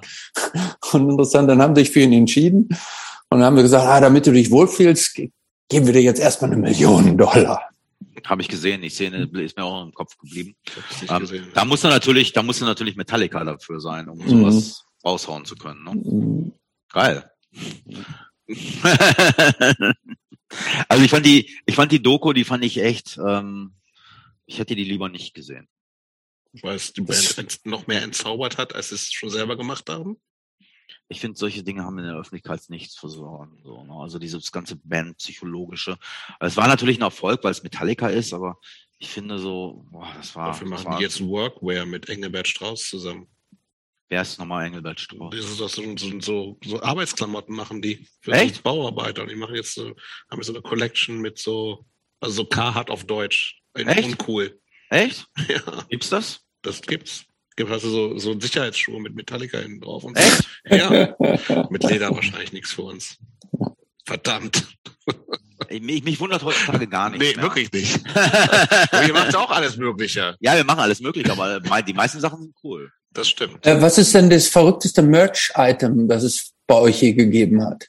Kaffee, glaube ich, oder? Ist das verrückt genug? Oh, das Heutzutage nicht mehr. Wein ja, aber finde ich. Ne? Wein gab's, aber ähm, jetzt jetzt gibt's Kaffee. Ich, äh, finde, ich hatte auch ein bisschen Probleme damit, so Alkohol zu promoten. Ah, okay. Ähm, und äh, aber ich dachte immer so, Wein ist ja so ist kein, ist kein Alkohol. Ist kein Alkohol. Ist Wein, ist, ist, Wein ist auch straight edge. Okay. Am Ende des Tages ist, ist es einfach das, was es ist. Machen wir uns nichts vor. Ja, ich bin Wein voll okay, ehrlich gesagt. Ja, aber, aber habt ihr so, äh, oder habt ihr so Wasserpistolen oder irgendwas anderes Verrücktes mal gemacht? Wir hatten, glaube ich, mal, aber ich glaube, ich glaube, es gab schon auch blöde Merch-Ideen. Ich glaube, ähm, ja, ich weiß es nicht, was die dümmste Merch-Idee war. Ja, die fällt mir jetzt nicht oh, ein. Moment, Achtung, hier, ähm, Moment, hier der, der Gastrufer. Moment. Oh, einen Gast haben wir. Stimmt. Jetzt aber spät ruft er an. Hallo? Ist es still on? Hier ist Nils. Ja, ist noch on. Warte, ich muss dich mal eben lauter machen. Moment. Sprich mal eben. Hallo, hier ist Nils. Liebe Grüße aus Mallorca. Sehr leise. Habt ihr es gehört? Sprich mal mal lauter. Hallo, hier ist Nils Ruf. Liebe Grüße aus Mallorca. Nils Ruf aus Mallorca. Nils! ja. Ist es Warte mal, wir, ja, ist es wirklich. Warte, muss, wir müssen es jetzt mal so machen. Ja, mach mal deinen Kopfhörer daraus. Ähm, sag noch mal was. Also, ähm, ja. schöne... Ich zähle noch mal bis 100, ja? Eins, zwei, drei... Ja, so ist gut. Reicht, reicht. Das ist gut. Wir hören dich, Nils. Wie geht's dir? Hey, Minde, hi! Wie geht's gut? Machst, was machst du gerade auf Mallorca? Saufen wahrscheinlich. Nein. Nein, sagt er. Ich habe neue AirPods geschenkt bekommen. Ja, äh, und habe hundertmal die ausprobiert mit Strongest of the Strong, eurer äh, letzten Single, vorletzten Single. Ach geil, siehst du? Besser geht's doch gar nicht, ne? Also wie kann man, wie kann das Leben besser werden, außer dass man auf Mallorca sitzt und die neue Single von uns anhört? Ja, oder? Über seine neuen Kopfhörer. Kaum möglich. Ich habe auch gedacht, so viel Glück ist das doch illegal, oder? Sind das, sind das, gibt's da neue AirPods? Haben die eine neue Version oder sind einfach die AirPods, die ich jetzt auch habe? Und du hast zum ersten Mal AirPods bekommen. Normale AirPods, die aussehen wie Oral-B Zahnbürste. Ah, okay, alles klar, alles klar. Dann gab's noch die Pro, die aber die stopfen, die, die, die, die schließen das so ab, die haben so einen Gummistöpsel dran. Genau, die habe ich noch. Die habe ich. Was ist dazwischen? Wir haben mehr Ah, okay. Pasta ohne Stöpsel. Ah, alles klar. Alles klar. Und jetzt hängst du da wo rum gerade? Äh, der Ort heißt Petra. Äh, bist du, hast du dir eine Finca gegönnt oder bist du ähm, im Hotel pauschal? Wir sind im Hotel, aber auf dem äh, auf der Terrasse ist ein Whirlpool. Ach geil, guck mal. Siehst Ja, geil. Und ähm, ja, ich habe den Song so oft gehört. Äh, ich finde den Text auch Hammer. Äh, There's no victory only now. Du? There's a sense of urgency. ja, allerdings, allerdings. Ich weiß, ich weiß doch, du hast mir auch geschrieben, dass du den äh, Satz We will live, they will die ganz toll findest. We will live, they will die. you will rise, ja. they will fall. ja. Aber, da ist, aber es hat vor allem eine starke Hook, ne? Dieses Strongest of the Strong. Und es hat mich so ein bisschen an Manowar erinnert. Voll, oder? Voll. Ja, Also- Manowar, du channelst deine Manowar-Vibes endlich, ne? Genau, genau, genau. Also äh, Manowar, aber auch so ein bisschen New York Hardcore, ne? So ein bisschen prollig auch. Auch so ein bisschen, äh, äh, ein bisschen äh, homoerotische Bodybuilding. Äh, Das ist ja, das ist ja nichts Neues bei Creator, oder? Nee, du weißt aber, dass du weißt aber, dass der, ähm, dass der ähm, ähm, unser Freund Patrick Babumien damit spielt, ne? Der ja auch dein Freund ist. Das ist auch mein Freund. Nils? Also, das, genau, da in dem Video seid ihr doch, äh, da, da fährt ja auch so jemand mit einem äh, Motocross-Motor. Der nicht, aber Patrick Babumien. Weißt du, wer Patrick Babumien ist? Habe ich gerade nicht parat, ne? Das ist der Strongman, der sich vegan ernährt. Ah, okay, ah, ach so, den hast du, genau, äh, bitte bei den Chromax? Nee, äh, bei den Misfits? Nee, der spielt nicht bei den Misfits. Das ist, du, du verwechselst ihn mit, mit Doyle. Ähm, Der Das sieht ist, auch krass äh, aus, allerdings. ja, ähm, Patrick ist jemand, der, äh, da hast du den Film Game Changer gesehen, zufällig auf Netflix? Den habe ich gedreht. Äh, nee.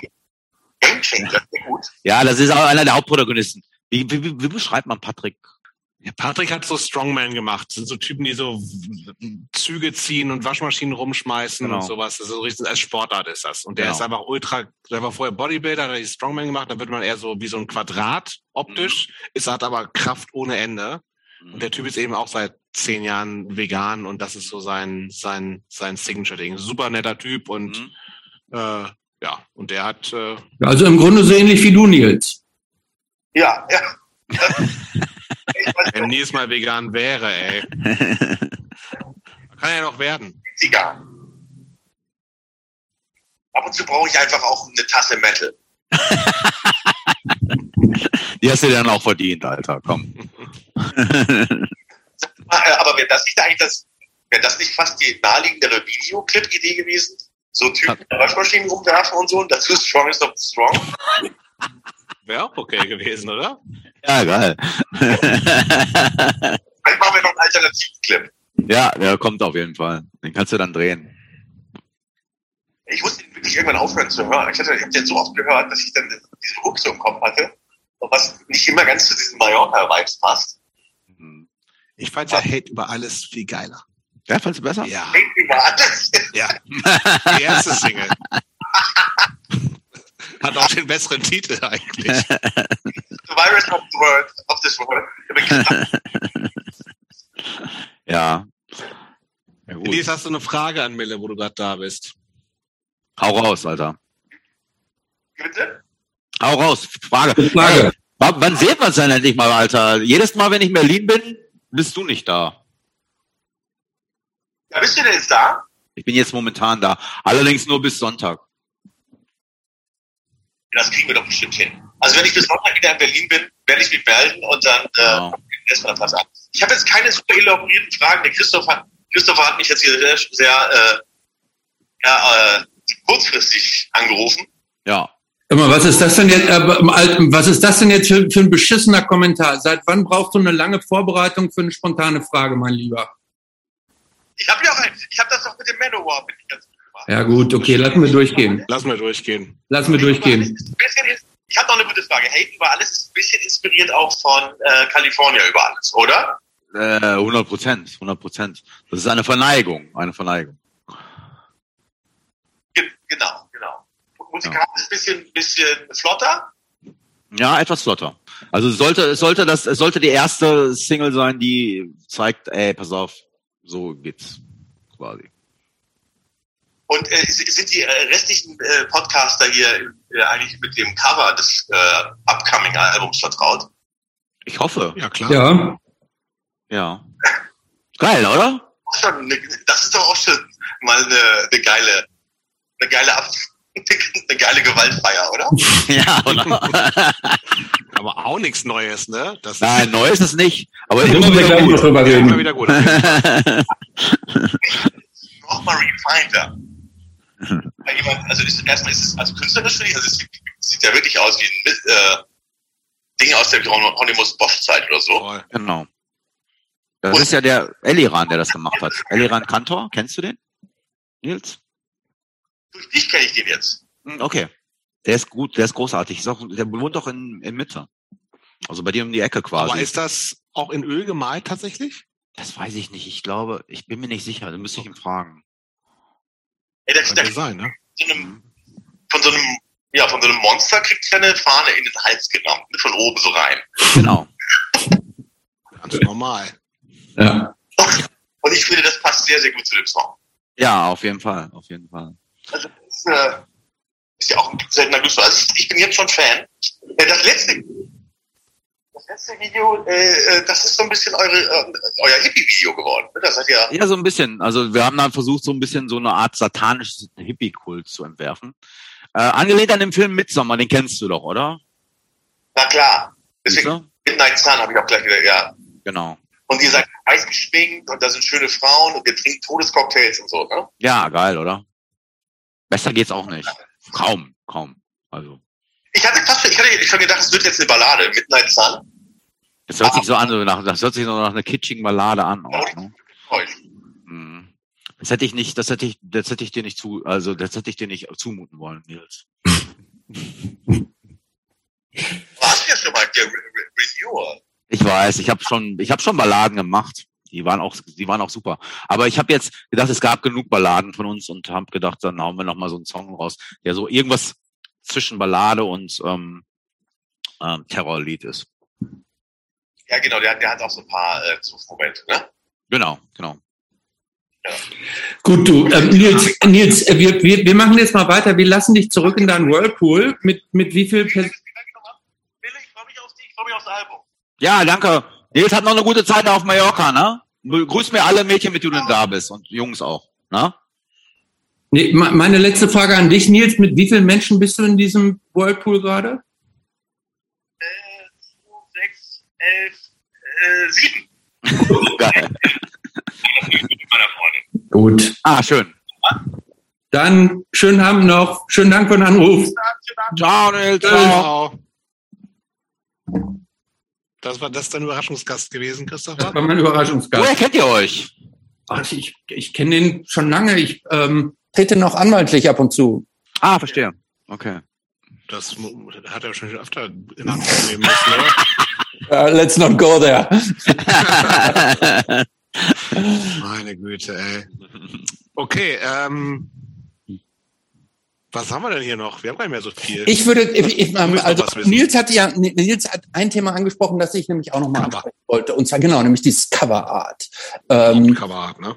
Ja, ähm, ihr habt ja viel auch so diese Monster und diese goring Cover. Hm. Ähm, hat dieser Typ, ganz kurz zwischendurch, hat dieser, euer Typ eigentlich einen Namen? Nein. Warum eigentlich nicht? Weil ich das echt ein bisschen cheesy finde, wenn ich den jetzt auch noch einen Namen gebe. Ähm, einer, jemand hat ihn mal Violent Mine genannt.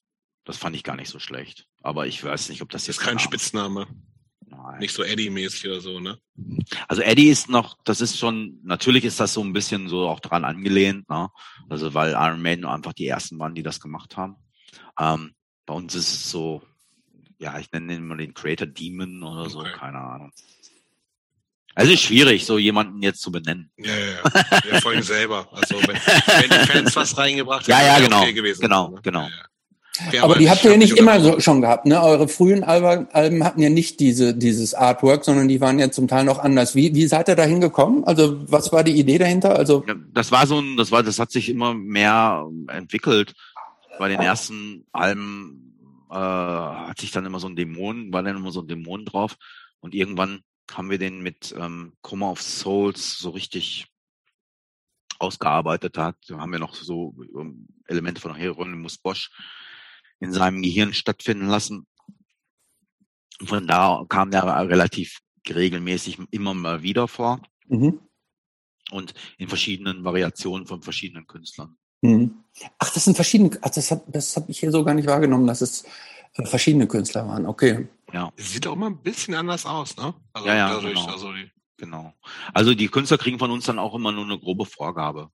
So, wir sagen dann, wir wollen dann so ähnlich wie, das ist dieses Cover, beschäftige ich mal mit dem, mit dem älteren äh, Artworks und so. Und da gab's ähm, Eliran Kantor, der hier in Berlin lebt, und dem habe ich dann so zwei Songs vorgespielt. Und der ist eben auch Fan von unseren frühen Artworks und hat das dann quasi in seinem Stil ganz schön äh, umgesetzt, finde ich. Das, das Albumcover passt so gut zur Musik, finde ich. Das ist so, mhm. das ist schön. Hast du eigentlich jetzt, wo wir bei Covern sind, eins, was, was dir irgendwie besonders am Herzen liegt, außer jetzt das aktuelle, wo, du, wo es immer so offensichtlich ist? Oder eins, was du wirklich, wo du sagst, boah, ey. ey das schlechteste, das schlechteste Artwork von uns ist das von Renewal, hoffentlich. Nee. Das sieht aber auch schon scheiße aus. Findest du? Irgendwie schon. das ist ja, das ist der Typ, der das gemacht hat. Das war eigentlich ein großartiger Comiczeichner, der so Batman-Cover gemacht hat. Also okay. diese ganzen Batman, äh, früh, also so, ich glaube Arkham Asylum und so, daran hat er gearbeitet, so, ne? Diese, diese Batman-Comics. Okay. Dann Endless Pain. Endless Pain finde ich großartig. Die Farben finde ich geil. Mhm. Ich finde Endless Pain gut. Ich finde eigentlich alles bis auf Extreme Aggressions, das finde ich blöd. Weil das in letzter Minute dann irgendwie gab es kein Cover mehr, da mussten wir so ein Foto nehmen. Mhm. Ähm, was ich auch echt nicht so ganz gut finde, ist. Ähm, ja, Extreme Aggression, das sticht ja richtig raus, weil es komplett anders ist als. Ja, ja, das ist so, das ist das. Ich weiß nicht, wie das, wie das entstanden ist. Wir hatten Cover Artwork, was aber irgendwie nicht, uns nicht gefallen hat und dann haben wir in der Zeit kein neues bekommen und dann muss das Album ganz schnell rauskommen und dann haben wir uns dafür entschieden, einfach ein Foto aufs Cover zu nehmen. Das fand ich aus heutiger Sicht, das sticht so, das, das stellt so aus dem Rahmen. Mhm. Weißt du? Eigentlich ist es doof. So. Ja, ihr Aber, seht da so ein bisschen aus, wie heißt diese Band von diesem Sohn, so Stil? Ähm, Type Negative? Genau. Ja, so sehen wir da aus. Ja, finde ich schon. Das war aber vorher, wir waren vorher. Zu, ja, der, Zeit hat er noch, zu, der Zeit hat, zu der Zeit hat er noch ähm, die Band Carnivore gehabt. Mhm. Ah, ah. Ja komm, schlechtestes Cover. Hast du noch nicht genannt. Wahrscheinlich. Ach doch, Extreme Aggression war es, ne? Meinst du? Wahrscheinlich Extreme Aggression ist und wahrscheinlich auch wahrscheinlich auch Endorama, ey, muss ich leider sagen. Das war auch so ein Schnellschuss. Wir haben keine, oh, keine Idee mehr gehabt. Endorama. Also die neue Version ist sehr gut. Die hm. neue Version ist sehr gut. Aber Ach, das, ja, komm, geht schon. Geht schon? Ja, aber äh, ähm, wo wir von Cover sprechen, äh, Cover-Songs spielt ihr nicht, oder? Wir haben ein paar gemacht. Ja, welche? Mhm. Ähm, aber jetzt lass mich nicht lügen. Also ich glaube, wir haben. Ja, also ich meine jetzt nicht diese Twisted Sister und nein, so. Nein, wir haben zwischendurch immer mal ein paar ne? aufgenommen. Wir haben, glaube ich, alle gegen alle gemacht. Wir haben von Bad Religion. Tribute, ne? Stimmt. You are, you are the Government von Bad Religion haben wir mhm. gemacht. Ah, wir haben von Raw Power State Oppression. Wir haben von Sisters of Mercy Lucretia. Wir haben Iron Maiden ähm, The Number of the Beast gemacht. Sollte man eigentlich nicht covern, aber ich finde, es ist gut gelungen. Ähm, habe ich schon sechs, ne? Ich ja, ist gut. Und gibt es irgendwelche Songs, wo du sagen würdest, die würdest du gerne mal ich covern? Hab mal, ich habe kurz gegoogelt, angeblich nochmal irgendwann äh, Venom. Venom haben wir gecovert, ja. Und dann steht hier noch Judas Priest. Ja, das haben wir auch. Das gab damals in den 90ern gab es so Tribute to. Ja, halt. ja, okay. Dafür haben wir die gemacht. Und was hier, was noch? Äh, Raven noch? Ah, das haben wir auch gemacht. Stimmt. Und noch irgendwie. Tigers of Bentang haben wir auch noch gemacht. Geile Band eigentlich. Mhm, genau. Aber auch so ein, so ein Hard-Rock One-Hit-Wonder, oder? Mhm. Die hatten drei, drei gute Alben, glaube ich. Zwei oder drei gute Alben. Dann, dann sind sie so in so einer, in so einer obskure äh, AOA-Band geworden. So, das, äh, das war nicht gut. Äh, Tigers of Bentang hatten das dritte Album hieß The Cage. Das war nicht gut. Okay. Hm. Ja, ähm, Jobs, wo machen wir weiter? Im, im Block 4? Im letzten Block, oder? Ja, dann gehen wir in den letzten Block. Glaube. Äh, aus dem vorletzten Block haben wir da nicht noch ein paar Sachen, die interessant wären jetzt? Mal nach, ich bin da gerade nicht drin. Was ist hm. da noch interessant?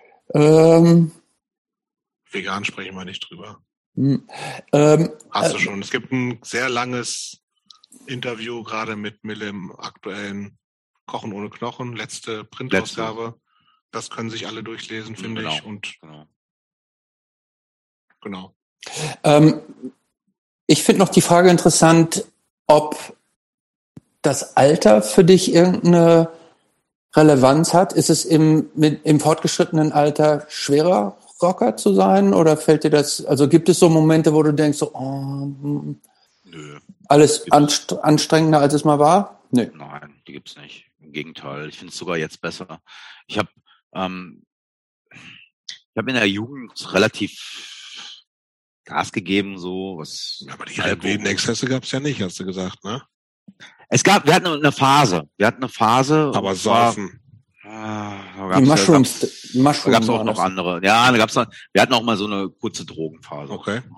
Und ähm, da bin ich so froh, dass das einfach nicht mehr ist. Mhm. So. Also das weiß ich, war nie süchtig nach irgendwas, aber ich hatte, ich glaube, ähm, ich glaube, das war 1989 bis 90, da hatten wir mal so eine Phase, wo wir mit Drogen experimentiert haben. So. Und das waren nicht nur die Halluzinogene. Ja. Ne? Und da ging viel Geld drauf in der Zeit auch. Ähm, aber eigentlich ist es heute viel besser, weil ich ganz genau weiß, das kommt für mich nicht mehr in Frage. Ich habe einfach so einen Lebensstil gefunden, wo ich sehr ausgeglichen bin, so und eigentlich immer genieße, wenn ich live auftrete. Und das fortgeschrittene Alter hat eher den Vorteil, dass man die Dinge viel bewusster wahrnimmt und viel bewusster erlebt. Jetzt auch durch diese Pandemie ähm, freue ich mich total auf die nächsten Auftritte ähm, und ähm, genieße das eigentlich viel, viel mehr, weil ich einfach auch durch die Pandemie auch bemerkt habe, wie fragil der ganze Quatsch eigentlich ist. Leben sowieso. Also wir sind, mhm. hier, wir sind ja hier nur quasi zu Gast und ähm, kann ja jeden Moment vorbei sein. Ne? Mhm. Und ähm, das, das, das, das, also in der Pandemie wurde mir das so ein bisschen klarer. Nicht, dass es mir nicht vorher auch schon klar gewesen wäre, dass unsere Zeit begrenzt ist. Aber ähm, ich finde im Alt Alter, ich, ich habe damit auch ein totales Problem, weil ähm, ich finde, so Alter ist auch so eine, so eine, so eine mentale Einstellungssache. Natürlich muss man darauf achten, dass die körperlichen Gebrechen nicht kommen irgendwann. Dem kann man etwas entgegenwirken mit einer guten Ernährung und ein bisschen Sport. So. Das ähm, machst du aber ja auch alles, ne? Also genau. Aber, ähm, aber solange man quasi noch fit ist, körperlich und mental vor allen Dingen auch, ähm, kann man das eigentlich bis ins für heutige Verhältnisse vielleicht nicht mehr ganz so hohe Alter, aber früher war man ja mit 70 alt, heutzutage kann man ja sagen, man kann 80, 90 werden oder so, ne? und das ist normal. Mhm. Ähm, und, und ja ähm, krass, wenn man so Bilder sich anguckt von Leuten, die so vor aus den 70 ern und 80ern und die sind dann so 50, die sehen halt aus wie 80. Genau, so, genau, ne? genau. Und das ist halt so, ich meine, ich bin knapp, fünf, nicht, noch nicht ganz 50, ihr seid beide drüber. Mhm. Aber so, also ich fühle mich ja nicht wie alt. Nein. Ich fühle mich nicht alt. So, ich, Nein. Weiß, ich bin alt, ich merke das. Ja, auch, ja, ja, ja, Körperlich wird es auch alles irgendwie, mhm. mhm. Körper regeneriert langsamer und so. Das ja, das ist ja, das ist, hat, ne? genau. Das ist ja der Grund, Aber warum man. Ich fühle mich ja trotzdem nicht irgendwie wie ein Rentner, so, ne? Nein, nein. Das ist ja das, was, das ist ja das, was das so ein bisschen, also was eigentlich auch ganz gut ist, weil ja. ähm, ich weiß jetzt bestimmte Dinge, die kann ich auch gar nicht mehr machen, wie mhm. ich sie früher gemacht habe, so, ne? Und, ähm, und das ist auch gut so, weil dann achtet man viel mehr auf sich, weißt du? Also es gibt bestimmte Sachen, die muss ich machen. Zum Beispiel bin ich am Donnerstag eingeladen zu, zum Kirchentag muss dann zum Aspekt, zu Aspekte fliegen. Und das ist, muss ich um 6 Uhr morgens im Flieger nehmen, weißt du? Dann muss ich irgendwie um 3 Uhr oder 4 Uhr aufstehen, das, weißt du? Das ist Hardcore. Ja, wirklich. Das ist Hardcore. Ja, das macht, das, das steckt man nicht mehr so weg, ne? Nee, das steckt man nicht weg und ähm, früher hätte ich das vielleicht so, hätte ich vorher noch so äh, irgendwie Gas gegeben. Durchmachen. Ja, aber das ja. kann ich nicht mehr. Das kann ich und will und das will ich auch nicht mehr. Ja. Weißt du, ich möchte ja präsent sein. Ich möchte ja da auch ähm, das auch so genießen und auch erleben und auch was zur Diskussion dann beitragen. Ne? Mhm. Äh, was machst du in deiner Freizeit? um dir, um dir einen guten Ausgleich vom Bandleben und lauter Musik und diesem ganzen Creator zu verschaffen? Relativ normale Dinge, wirklich. Also ich mache gerne Sport, ich mache gerne Yoga und ich mache gerne, achte, ne, also Jobs hat das ja vorhin schon erwähnt. Ähm, wir sind vegan und wir, wir ähm, man, man achtet auf, man kocht gern, so, man beschäftigt sich mit, mit Ernährung, mit gutem Essen. Ähm, ähm, ich bin ein großer Filmnerd. Ich gucke mir so viele Filme an, dass es schon kaum noch möglich ist. Lieblingsfilm? Ähm, Gibt es einen Lieblingsfilm? Eins, zwei, drei Lieblingsfilme? Filmtipps? Irgendwas, wo du sagen willst, der, der Geheimtipp, den vielleicht nicht alle kennen? Ja, vielleicht auch so auch, auch was Aktuelleres, wo du sagst, mhm. Lamb. Lamp? Lamp? Ja. Sagt mir nichts. Lamp. Lamp. Ist von ist ein ähm, isländischer Film. Mhm. Eine Familie bekommt ein Lamm als Kind. Ist so ein bisschen schräg, aber ist geil. Super, super guter Film. Ähm, und ähm, ja, also ich, ich, das, das allein das immer aktuell die guten Filme auszusuchen. Ähm, Belfast ist auch ein guter Film. Ich weiß nicht, ob ihr den gesehen habt. Mhm. Ähm, und, und immer die gute Literatur und immer up to date zu sein mit, mit Dingen, die mich interessieren, das ist schon, das nimmt schon den größten Teil meiner Freizeit auch in Anspruch. Ah, okay. Das heißt also sowohl Filme als auch Bücher, da beschäftigst du dich schon auch aktiv damit, genau. was kommt Neues raus, genau. was, was kann mich interessieren, guckst genau. du das alles richtig, quasi systematisch schon auch an, so? Genau. Ah, okay. Genau. Genau. Und ähm, das ist ja auch immer Inspiration, das sind immer mhm. Inspirationsquellen. Und ähm, ich finde, das ist so, das, das ist ja das Großartige an meinem Beruf, dass ich sowas wie Literatur dazu nutzen kann, um das dann hinterher, das ist ja dann doppelt gut für mich. Ein, einerseits bilde ich mich weiter und das auf der anderen Seite. Kannst du von der Steuer absetzen? Kann ich von der Steuer absetzen. ist aber wirklich so. Ja, und ich kann es noch, ich kann es noch, ich kann es noch wirklich in meine Texte einfließen lassen. So. Das ist so, das ist äh, echt. Aber sag mal, ich glaube, ich meine mich daran zu erinnern, dass du mir irgendwann mal erzählt hast, dass Texte schreiben schon auch echt schwer für dich ist. Ist das so? Oder habe ich das irgendwie falsch in Erinnerung? Mm, nein, also es ist schwer für mich Themen zu finden. Es ist schwer für mich gute eingängige Hooks zu schreiben. Mhm. Aber Texte kommen eigentlich relativ einfach. Okay. Also sobald ich die, sobald ich die Hook habe, sobald ich den Chorus habe. Das heißt, damit kommt. fängst du üblicherweise auch an, oder was? Naja. Oder gehst dann, und wie, also wie machst du das technisch? Gehst du über eine Melodie und machst erstmal so Fantasiekram oder gehst du über Worte eigentlich erst? Immer, immer, immer unterschiedlich. Also ich habe gerne immer erst einen Titel. Okay. Ein Thema. So. Und manchmal ist es dann einfacher, manchmal ist es schwerer. Im Fall von Hate über alles hat es echt so zwei Jahre gedauert, bis es dann fertig war. In anderen Fällen war es dann echt schnell, ging es dann schnell so. Ne? Mhm. Ähm, wo machen wir weiter, Jobst? Wir können langsam Richtung Ende kommen, finde ich. Ja, ja. Ich noch mal so eine Sache. Ich meine, du bist ja jetzt jemand, also meine Creator ist halt eine weltweit eigentlich bekannte Band, ne? Und wie gesagt, du bist auch die, die einzige Person, die da schon, schon immer dabei ist und ähm, aber natürlich jetzt kein Riesen-Promi in dem Sinne, so, ne? Aber gibt es so, also wie oft kommt es vor, dass du auf, auf der Straße erkannt und angesprochen wirst? Ist das was, was, und wenn ja, eher positiv oder nervt das auch manchmal? Weil wir, das haben wir alle anderen ja eher nicht so. Es ist immer Also es kommt immer mal wieder vor. Es kommt mhm. jetzt nicht täglich vor, aber kommt drauf an, wo ich, in welchen Kreisen ich mich gerade aufhalte. Kommt es schon mal vor. Manchmal kommt es auch random auf der Straße vor. Ähm, aber es ist meistens nett. Mhm. Es ist jetzt nicht so, dass ich irgendwelche Sprüche kriege oder so. Das trauen sich die Leute ja nur im Internet, wenn. Meistens geht es dann auch um Veganismus übrigens. Ja, ah, oh Gott, ja. ja eben, eben. Also da, da bist du ja auch tatsächlich relativ aktiv, ne? Also das machst du ja auch alles selber. Die, mein Social Media Auftritt. Ja, ähm, ja ähm, ich, ich habe mir irgendwann mal war ich so, weil ich so Fotofan bin, habe ich mir Instagram zugelegt und wollte dann so, habe dann angefangen mit so einer Fotoserie, ähm, die hieß ähm, Hotel Room Views. So Views, ja, ich erinnere mich. Ja, genau. Ja. Und ähm, da dachte ich so, ich werde jetzt auch noch so Künstler. noch mehr Künstler. noch mehr, genau.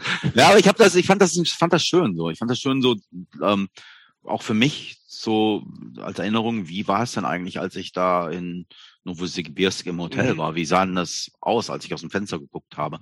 Und das ist ein schönes Konzept, das will ich auch beibehalten irgendwann wurde Instagram zu dann so, so einer Werbeplattform und ich habe es gar nicht mitbekommen. Ich war, bin da eigentlich seit 2012 oder so. Mhm. Und ähm, irgendwann war es dann so, Instagram ist jetzt auch so ein Ding und man muss so Follower haben und ähm, seine Band promoten und so. Und dann wurde das von einer Fotoliebhaber-Plattform zu einer Werbeplattform. Und ich war dann einmal drin und das dann einfach weitergemacht so. Mhm. Da, das heißt, so, so vegan-Hate kriegst du da auch tatsächlich immer mal wieder noch.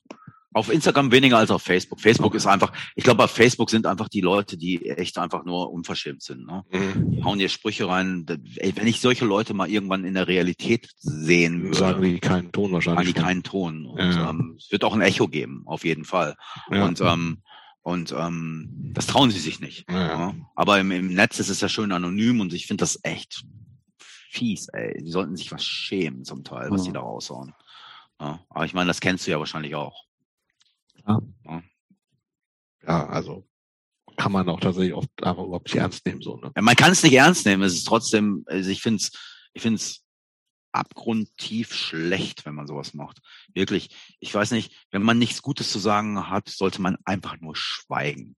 Punkt. Das mache ich auch. Ich bin, bin auch nicht mit allen Dingen einverstanden, die ähm, meine Lieblingsbands raushauen. So. Ne? Aber wenn ich das nicht gut finde, dann ist das halt, ja. warte ich halt, bis das nächste rauskommt und das mir vielleicht wieder besser gefällt. Ja. Und dann würde ich vielleicht eventuell kommentieren, dass ich das toll finde. Aber ich würde doch nicht kommentieren, wenn ich was scheiße finde. Mhm. Weißt du? Mhm. Ich weiß auch nicht, welchen Effekt das haben soll. Als würdest du dich dann als Künstler hinsetzen oder als als Mensch, stell dir mal vor, ich, schreibe, ich poste was Veganes und dann schreibt einer so, ja, Junge, ja, jetzt erstmal ein Steak und sowas, was ich was. Als wenn ich dann sagen würde, ja, er hat ja eigentlich recht, jetzt erstmal ein Steak. weißt du? ja. Darauf ein Big Mac. Ja, ja, genau. Genau. Ich sag mal, was ist die teuerste Anschaffung, die du je gekauft hast? Und jetzt so irgendwie, aber so, eine, so ein Just for Funding. Jetzt nicht mhm. so irgendwie eine Immobilie und Auto, Auto lasse ich auch nur Geld, wenn es irgendwie so ein Ferrari ist oder so. Mhm. Ich glaube, das, war, ich glaub, das war wahrscheinlich, ich, ich, hab, ich bin relativ bescheiden, was sowas betrifft. Also ich, ich glaube, ich habe, ja genau, ich glaube, teuer sollte ich mir immer anschaffen, sind gute Computer, weil ich damit arbeite. Ne? Ich arbeite mit Computern. So, und deswegen gönne ich mir immer den neuesten MacBook so. Ne? Das ist aber, ich glaube, das, mir nicht. Das reicht dir nicht. Nee. Ähm, ich kann damit nicht dienen, ehrlich gesagt. Ich glaube. Aber auch so, wo, auch diese Sachen, wo man sagt, wie ich Kühlschrank mit, keine Ahnung, wie gesagt, die, die man eigentlich, die man zwar schon braucht. Ich würde auch Sachen gelten lassen, die so Gebrauchsgegenstände sind, aber die wirklich übertrieben sind. Und ein MacBook finde ich nicht übertrieben. Slow Juicer, wird das ausreichen? Was ist das denn? Wenn nicht aus Gold ist, dann nicht, ehrlich gesagt. Was ist denn ein Slow Juicer? Slow Juicer. Ach, Slow Juicer, nee, das reicht ähm, nicht. Nein, nee. Reicht, nein, das reicht nicht. Nee. Ich finde die ist schon relativ teuer, die Dinger. Also, ja, die sind auch relativ 500 Euro oder so. Ja, aber das, also jetzt.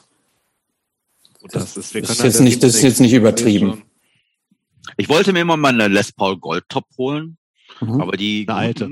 genau, die guten, die kosten dann auch schon mal so, weiß nicht, 10.000 Euro oder ja, so. Das, ja. das gebe ich nicht aus, das mache ich ja, nicht, das ist mir zu teuer. Mhm. Und ähm, da, deshalb ist meine Obergrenze immer bei so einem Slow Juicer, ne? Oder beim beim, beim teuren MacBook für 2000 Euro. So, ne? Mhm. Ähm, das finde ich teuer. Und mhm. ähm, ich habe da wahrscheinlich immer noch, das ist auch wirklich so ein Ding bei mir. Ich denke immer, so ich muss meine Kohle zusammenhalten. So. Mhm. Ist das, ähm, ist, aber ist auch so ein bisschen. Und weiß, ich meine, gerade wenn du jetzt sagst, du weißt ja auch nicht, wie das hier weitergeht im ganzen Business, ne? Also also ich habe jetzt, ähm, äh, mir geht's nicht schlecht oder so, aber ich trotzdem, ich habe das. Musst du, könntest du theoretisch sagen, mach jetzt kein neue Creator-Alben mehr, trete ich mehr live auf? Sagen wir mal so, ich muss nicht alle Gigs spielen, die man mir anbietet. Okay. Das ist schon sehr privilegiert. Ja. Ähm, und ähm, ja, keine Ahnung, ey. Siehst ja. du, Jobst, nicht so wie du. Du musst jeden Gig spielen, um über die Runden zu kommen. nee, ich war, ich bei jedem Gig drauf, ehrlich gesagt. Aber ich finde, ich finde, ich finde, das ist schon so eine, ey, du weißt ja das, äh, wirklich auch als Band, wenn du sagen kannst, ey, ich mach das nicht, ich spiele den Gig da nicht. Ja? Ich kann mir auch, ähm, äh, das ist schon, das ist schon, das ist für mich ultra Luxus, so mhm. Luxussituation, dass man nicht Sachen machen muss. Mhm. Das ist gut. Mhm.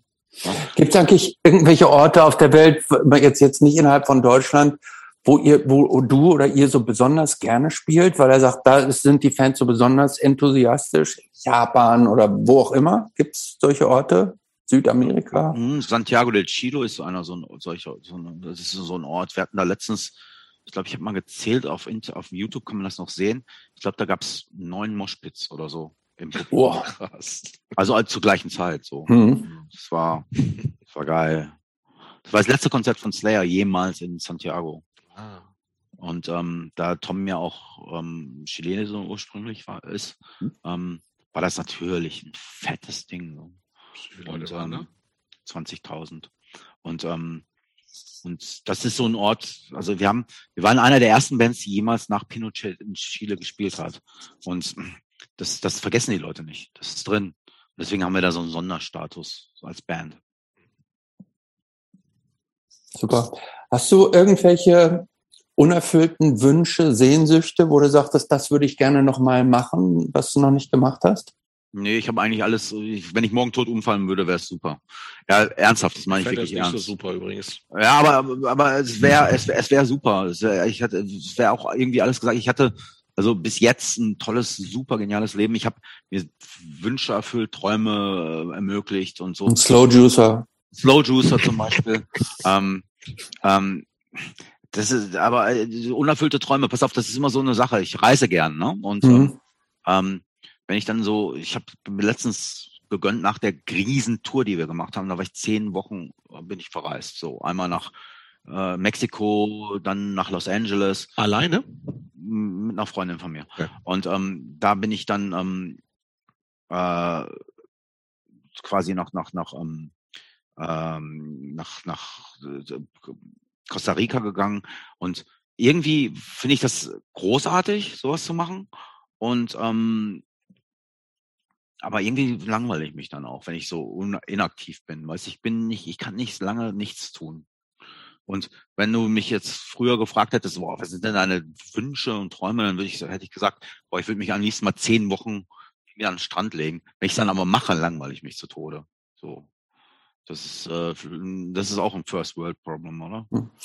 Ja. Hast du denn bei sowas eigentlich immer so eine kleine Gitarre, irgendwie eine Gitarre dabei oder ist das dann Freizeit, keine Gitarren, kein. Ich habe beim letzten Musik. Mal de facto eine Gitarre mitgenommen auch. Die wurde mir dann aber in Mexiko gestohlen. Ach, Quatsch, echt? ja. War das eine E-Gitarre oder eine Akustik? War eine E-Gitarre. Okay. E ähm, und ähm, ja, keine Ahnung, ey. Ähm, ich bin mir sogar sicher, ich weiß sogar, wer das war. Ich glaube, das war, das war die Polizei, die mich angehalten hat. Ne? Mhm. Ja. ja. Die so sieht's wir, aus. Die, die, die holen wir wieder, würde ich sagen. Äh, ähm, aber ich, ich, ich, ich komme dann auch nicht dazu, wenn ich dann in so einem paradiesischen Strand von Costa Rica liege, dann hast du nicht das Bock. So brauchst dann irgendwie, brauchst diese Reibung, weißt du, du brauchst so eine mhm. Großstadt. Ich gehe auch gerne nach Berlin, um inspiriert zu werden, so, ne? Mhm. Hört sich jetzt blöd an, aber hier hat man so viel man braucht nur einmal ins Auto zu steigen, dann hat man danach echt viel Hass und Wut. Das stimmt. und, ähm, und das ist inspirierender als so ein Strand, ey. Weißt du? Ja. Ich würde gerne noch von dir, bevor wir zum Ende kommen, ähm, fünf Hardcore-Punk-Platten, die jeder und jede zumindest mal gehört haben sollte aus deiner Sicht. Also Turnstile muss ich rauslassen, ne? Kannst ja. reinpacken, wenn du willst. your, it's your choice. wenn, wenn du so die fünf voll kriegen willst, bitte. Ähm, äh, ja, keine Ahnung, Bad Brains. Welche? Eigen Style. Okay. Ähm, ich finde, die könnte besser produziert sein, aber es ist ein tolles Album. Nein, nein, nein, nein. nein. Ähm, Raw Power, Screams from the Gutter. Mhm. Hier, du bist ein geiles Cover, finde ich. Das ist, auch ein, gut, ist ein gutes Album auch. Aus, finde ich. Ja, ja. Ähm, Bad Religion Suffer hatten wir ja gerade schon. Mhm. Ähm, das sind alle nur alte Sachen, ne? Aber. Du kannst sagen, was du willst. Mh, ich mag ja wirklich das neue Turnstile-Album ganz ja, gerne. Ja, gut, dann, komm, dann nehmen wir es rein. Nehmen wir rein. rein. Hier ist, ähm, hier ist keine Turnstile-Polizei. Nee, genau. Ähm, und ähm, ja, um nochmal auch äh, den Deutschpunk zu huldigen, wahrscheinlich alle gegen alle von Slime. Hm. Gut. Letzte Frage. oder? Letzte Frage. Was würde der 15-jährige Mille vom Mille 2022 denken? Er würde sagen, geh weg, Alter. Hau ab. Nein, aber ich weiß echt, 15 ist man, mit 15 ist man noch sehr arrogant, weißt du? Aber wäre denn nicht stolz darauf, wie konsequent du durch dein Leben gegangen bist? Ach so, äh, ich habe jetzt, ich habe die Frage falsch verstanden. Ich dachte, du hast das gar nicht so gefragt. Ich hatte so eine ähnliche Frage heute schon mal. Ähm, würde man einen Tipp geben? Ähm, der wird sich keine Tipps anhören, der 15-Jährige von vom äh, heutigen. Mille, aber ich glaube. Nee, so, nee, glaub, so war die Frage nicht gemeint. Was, ja, genau. würde der 50er, wenn der 15-jährige Mille den jetzt Mille von jetzt, den hier jetzt sehen würde. würde, der hier sitzt, was würde der von dir denken? Ich hoffe Gutes. Ich hoffe Gutes. Also, ähm, ich, ich, ich, also wir hatten das ja gerade schon mal, dass man sich nie so alt fühlt, wie man in Wirklichkeit ist. Und ähm, ich finde nicht, dass das, ähm, das hört sich immer so bescheuert an, weil man ja in so einem Alter ist, wo man dann immer sagt, so, ja, ist ja gar nicht so schlimm. Ne? Ähm, aber es ist wirklich so. Ich kann mich damit noch voll identifizieren, wenn ich Musik mache. Das ist, du bleibst im Kopf irgendwie jung. So, ne? Mhm. Man muss dann immer irgendwie so auch noch so ein so ein naives 17-jährigen Ding auch irgendwie noch mitbringen, um das auch irgendwie äh, den Enthusiasmus nicht zu verlieren, weißt du? Wenn mhm. ich da völlig analytisch rangehen würde, wäre es blöd. Deswegen denke ich, dass der 15-jährige Mille das dem heute äh, fort, im fortgeschrittenen Alter 2022 äh, Mille nachsehen würde, dass er immer noch lebt. hey, Mille, vielen Dank. Sehr ja, gut. Vielen Dank fürs Gespräch. Gespräch. Ja, war super. Danke.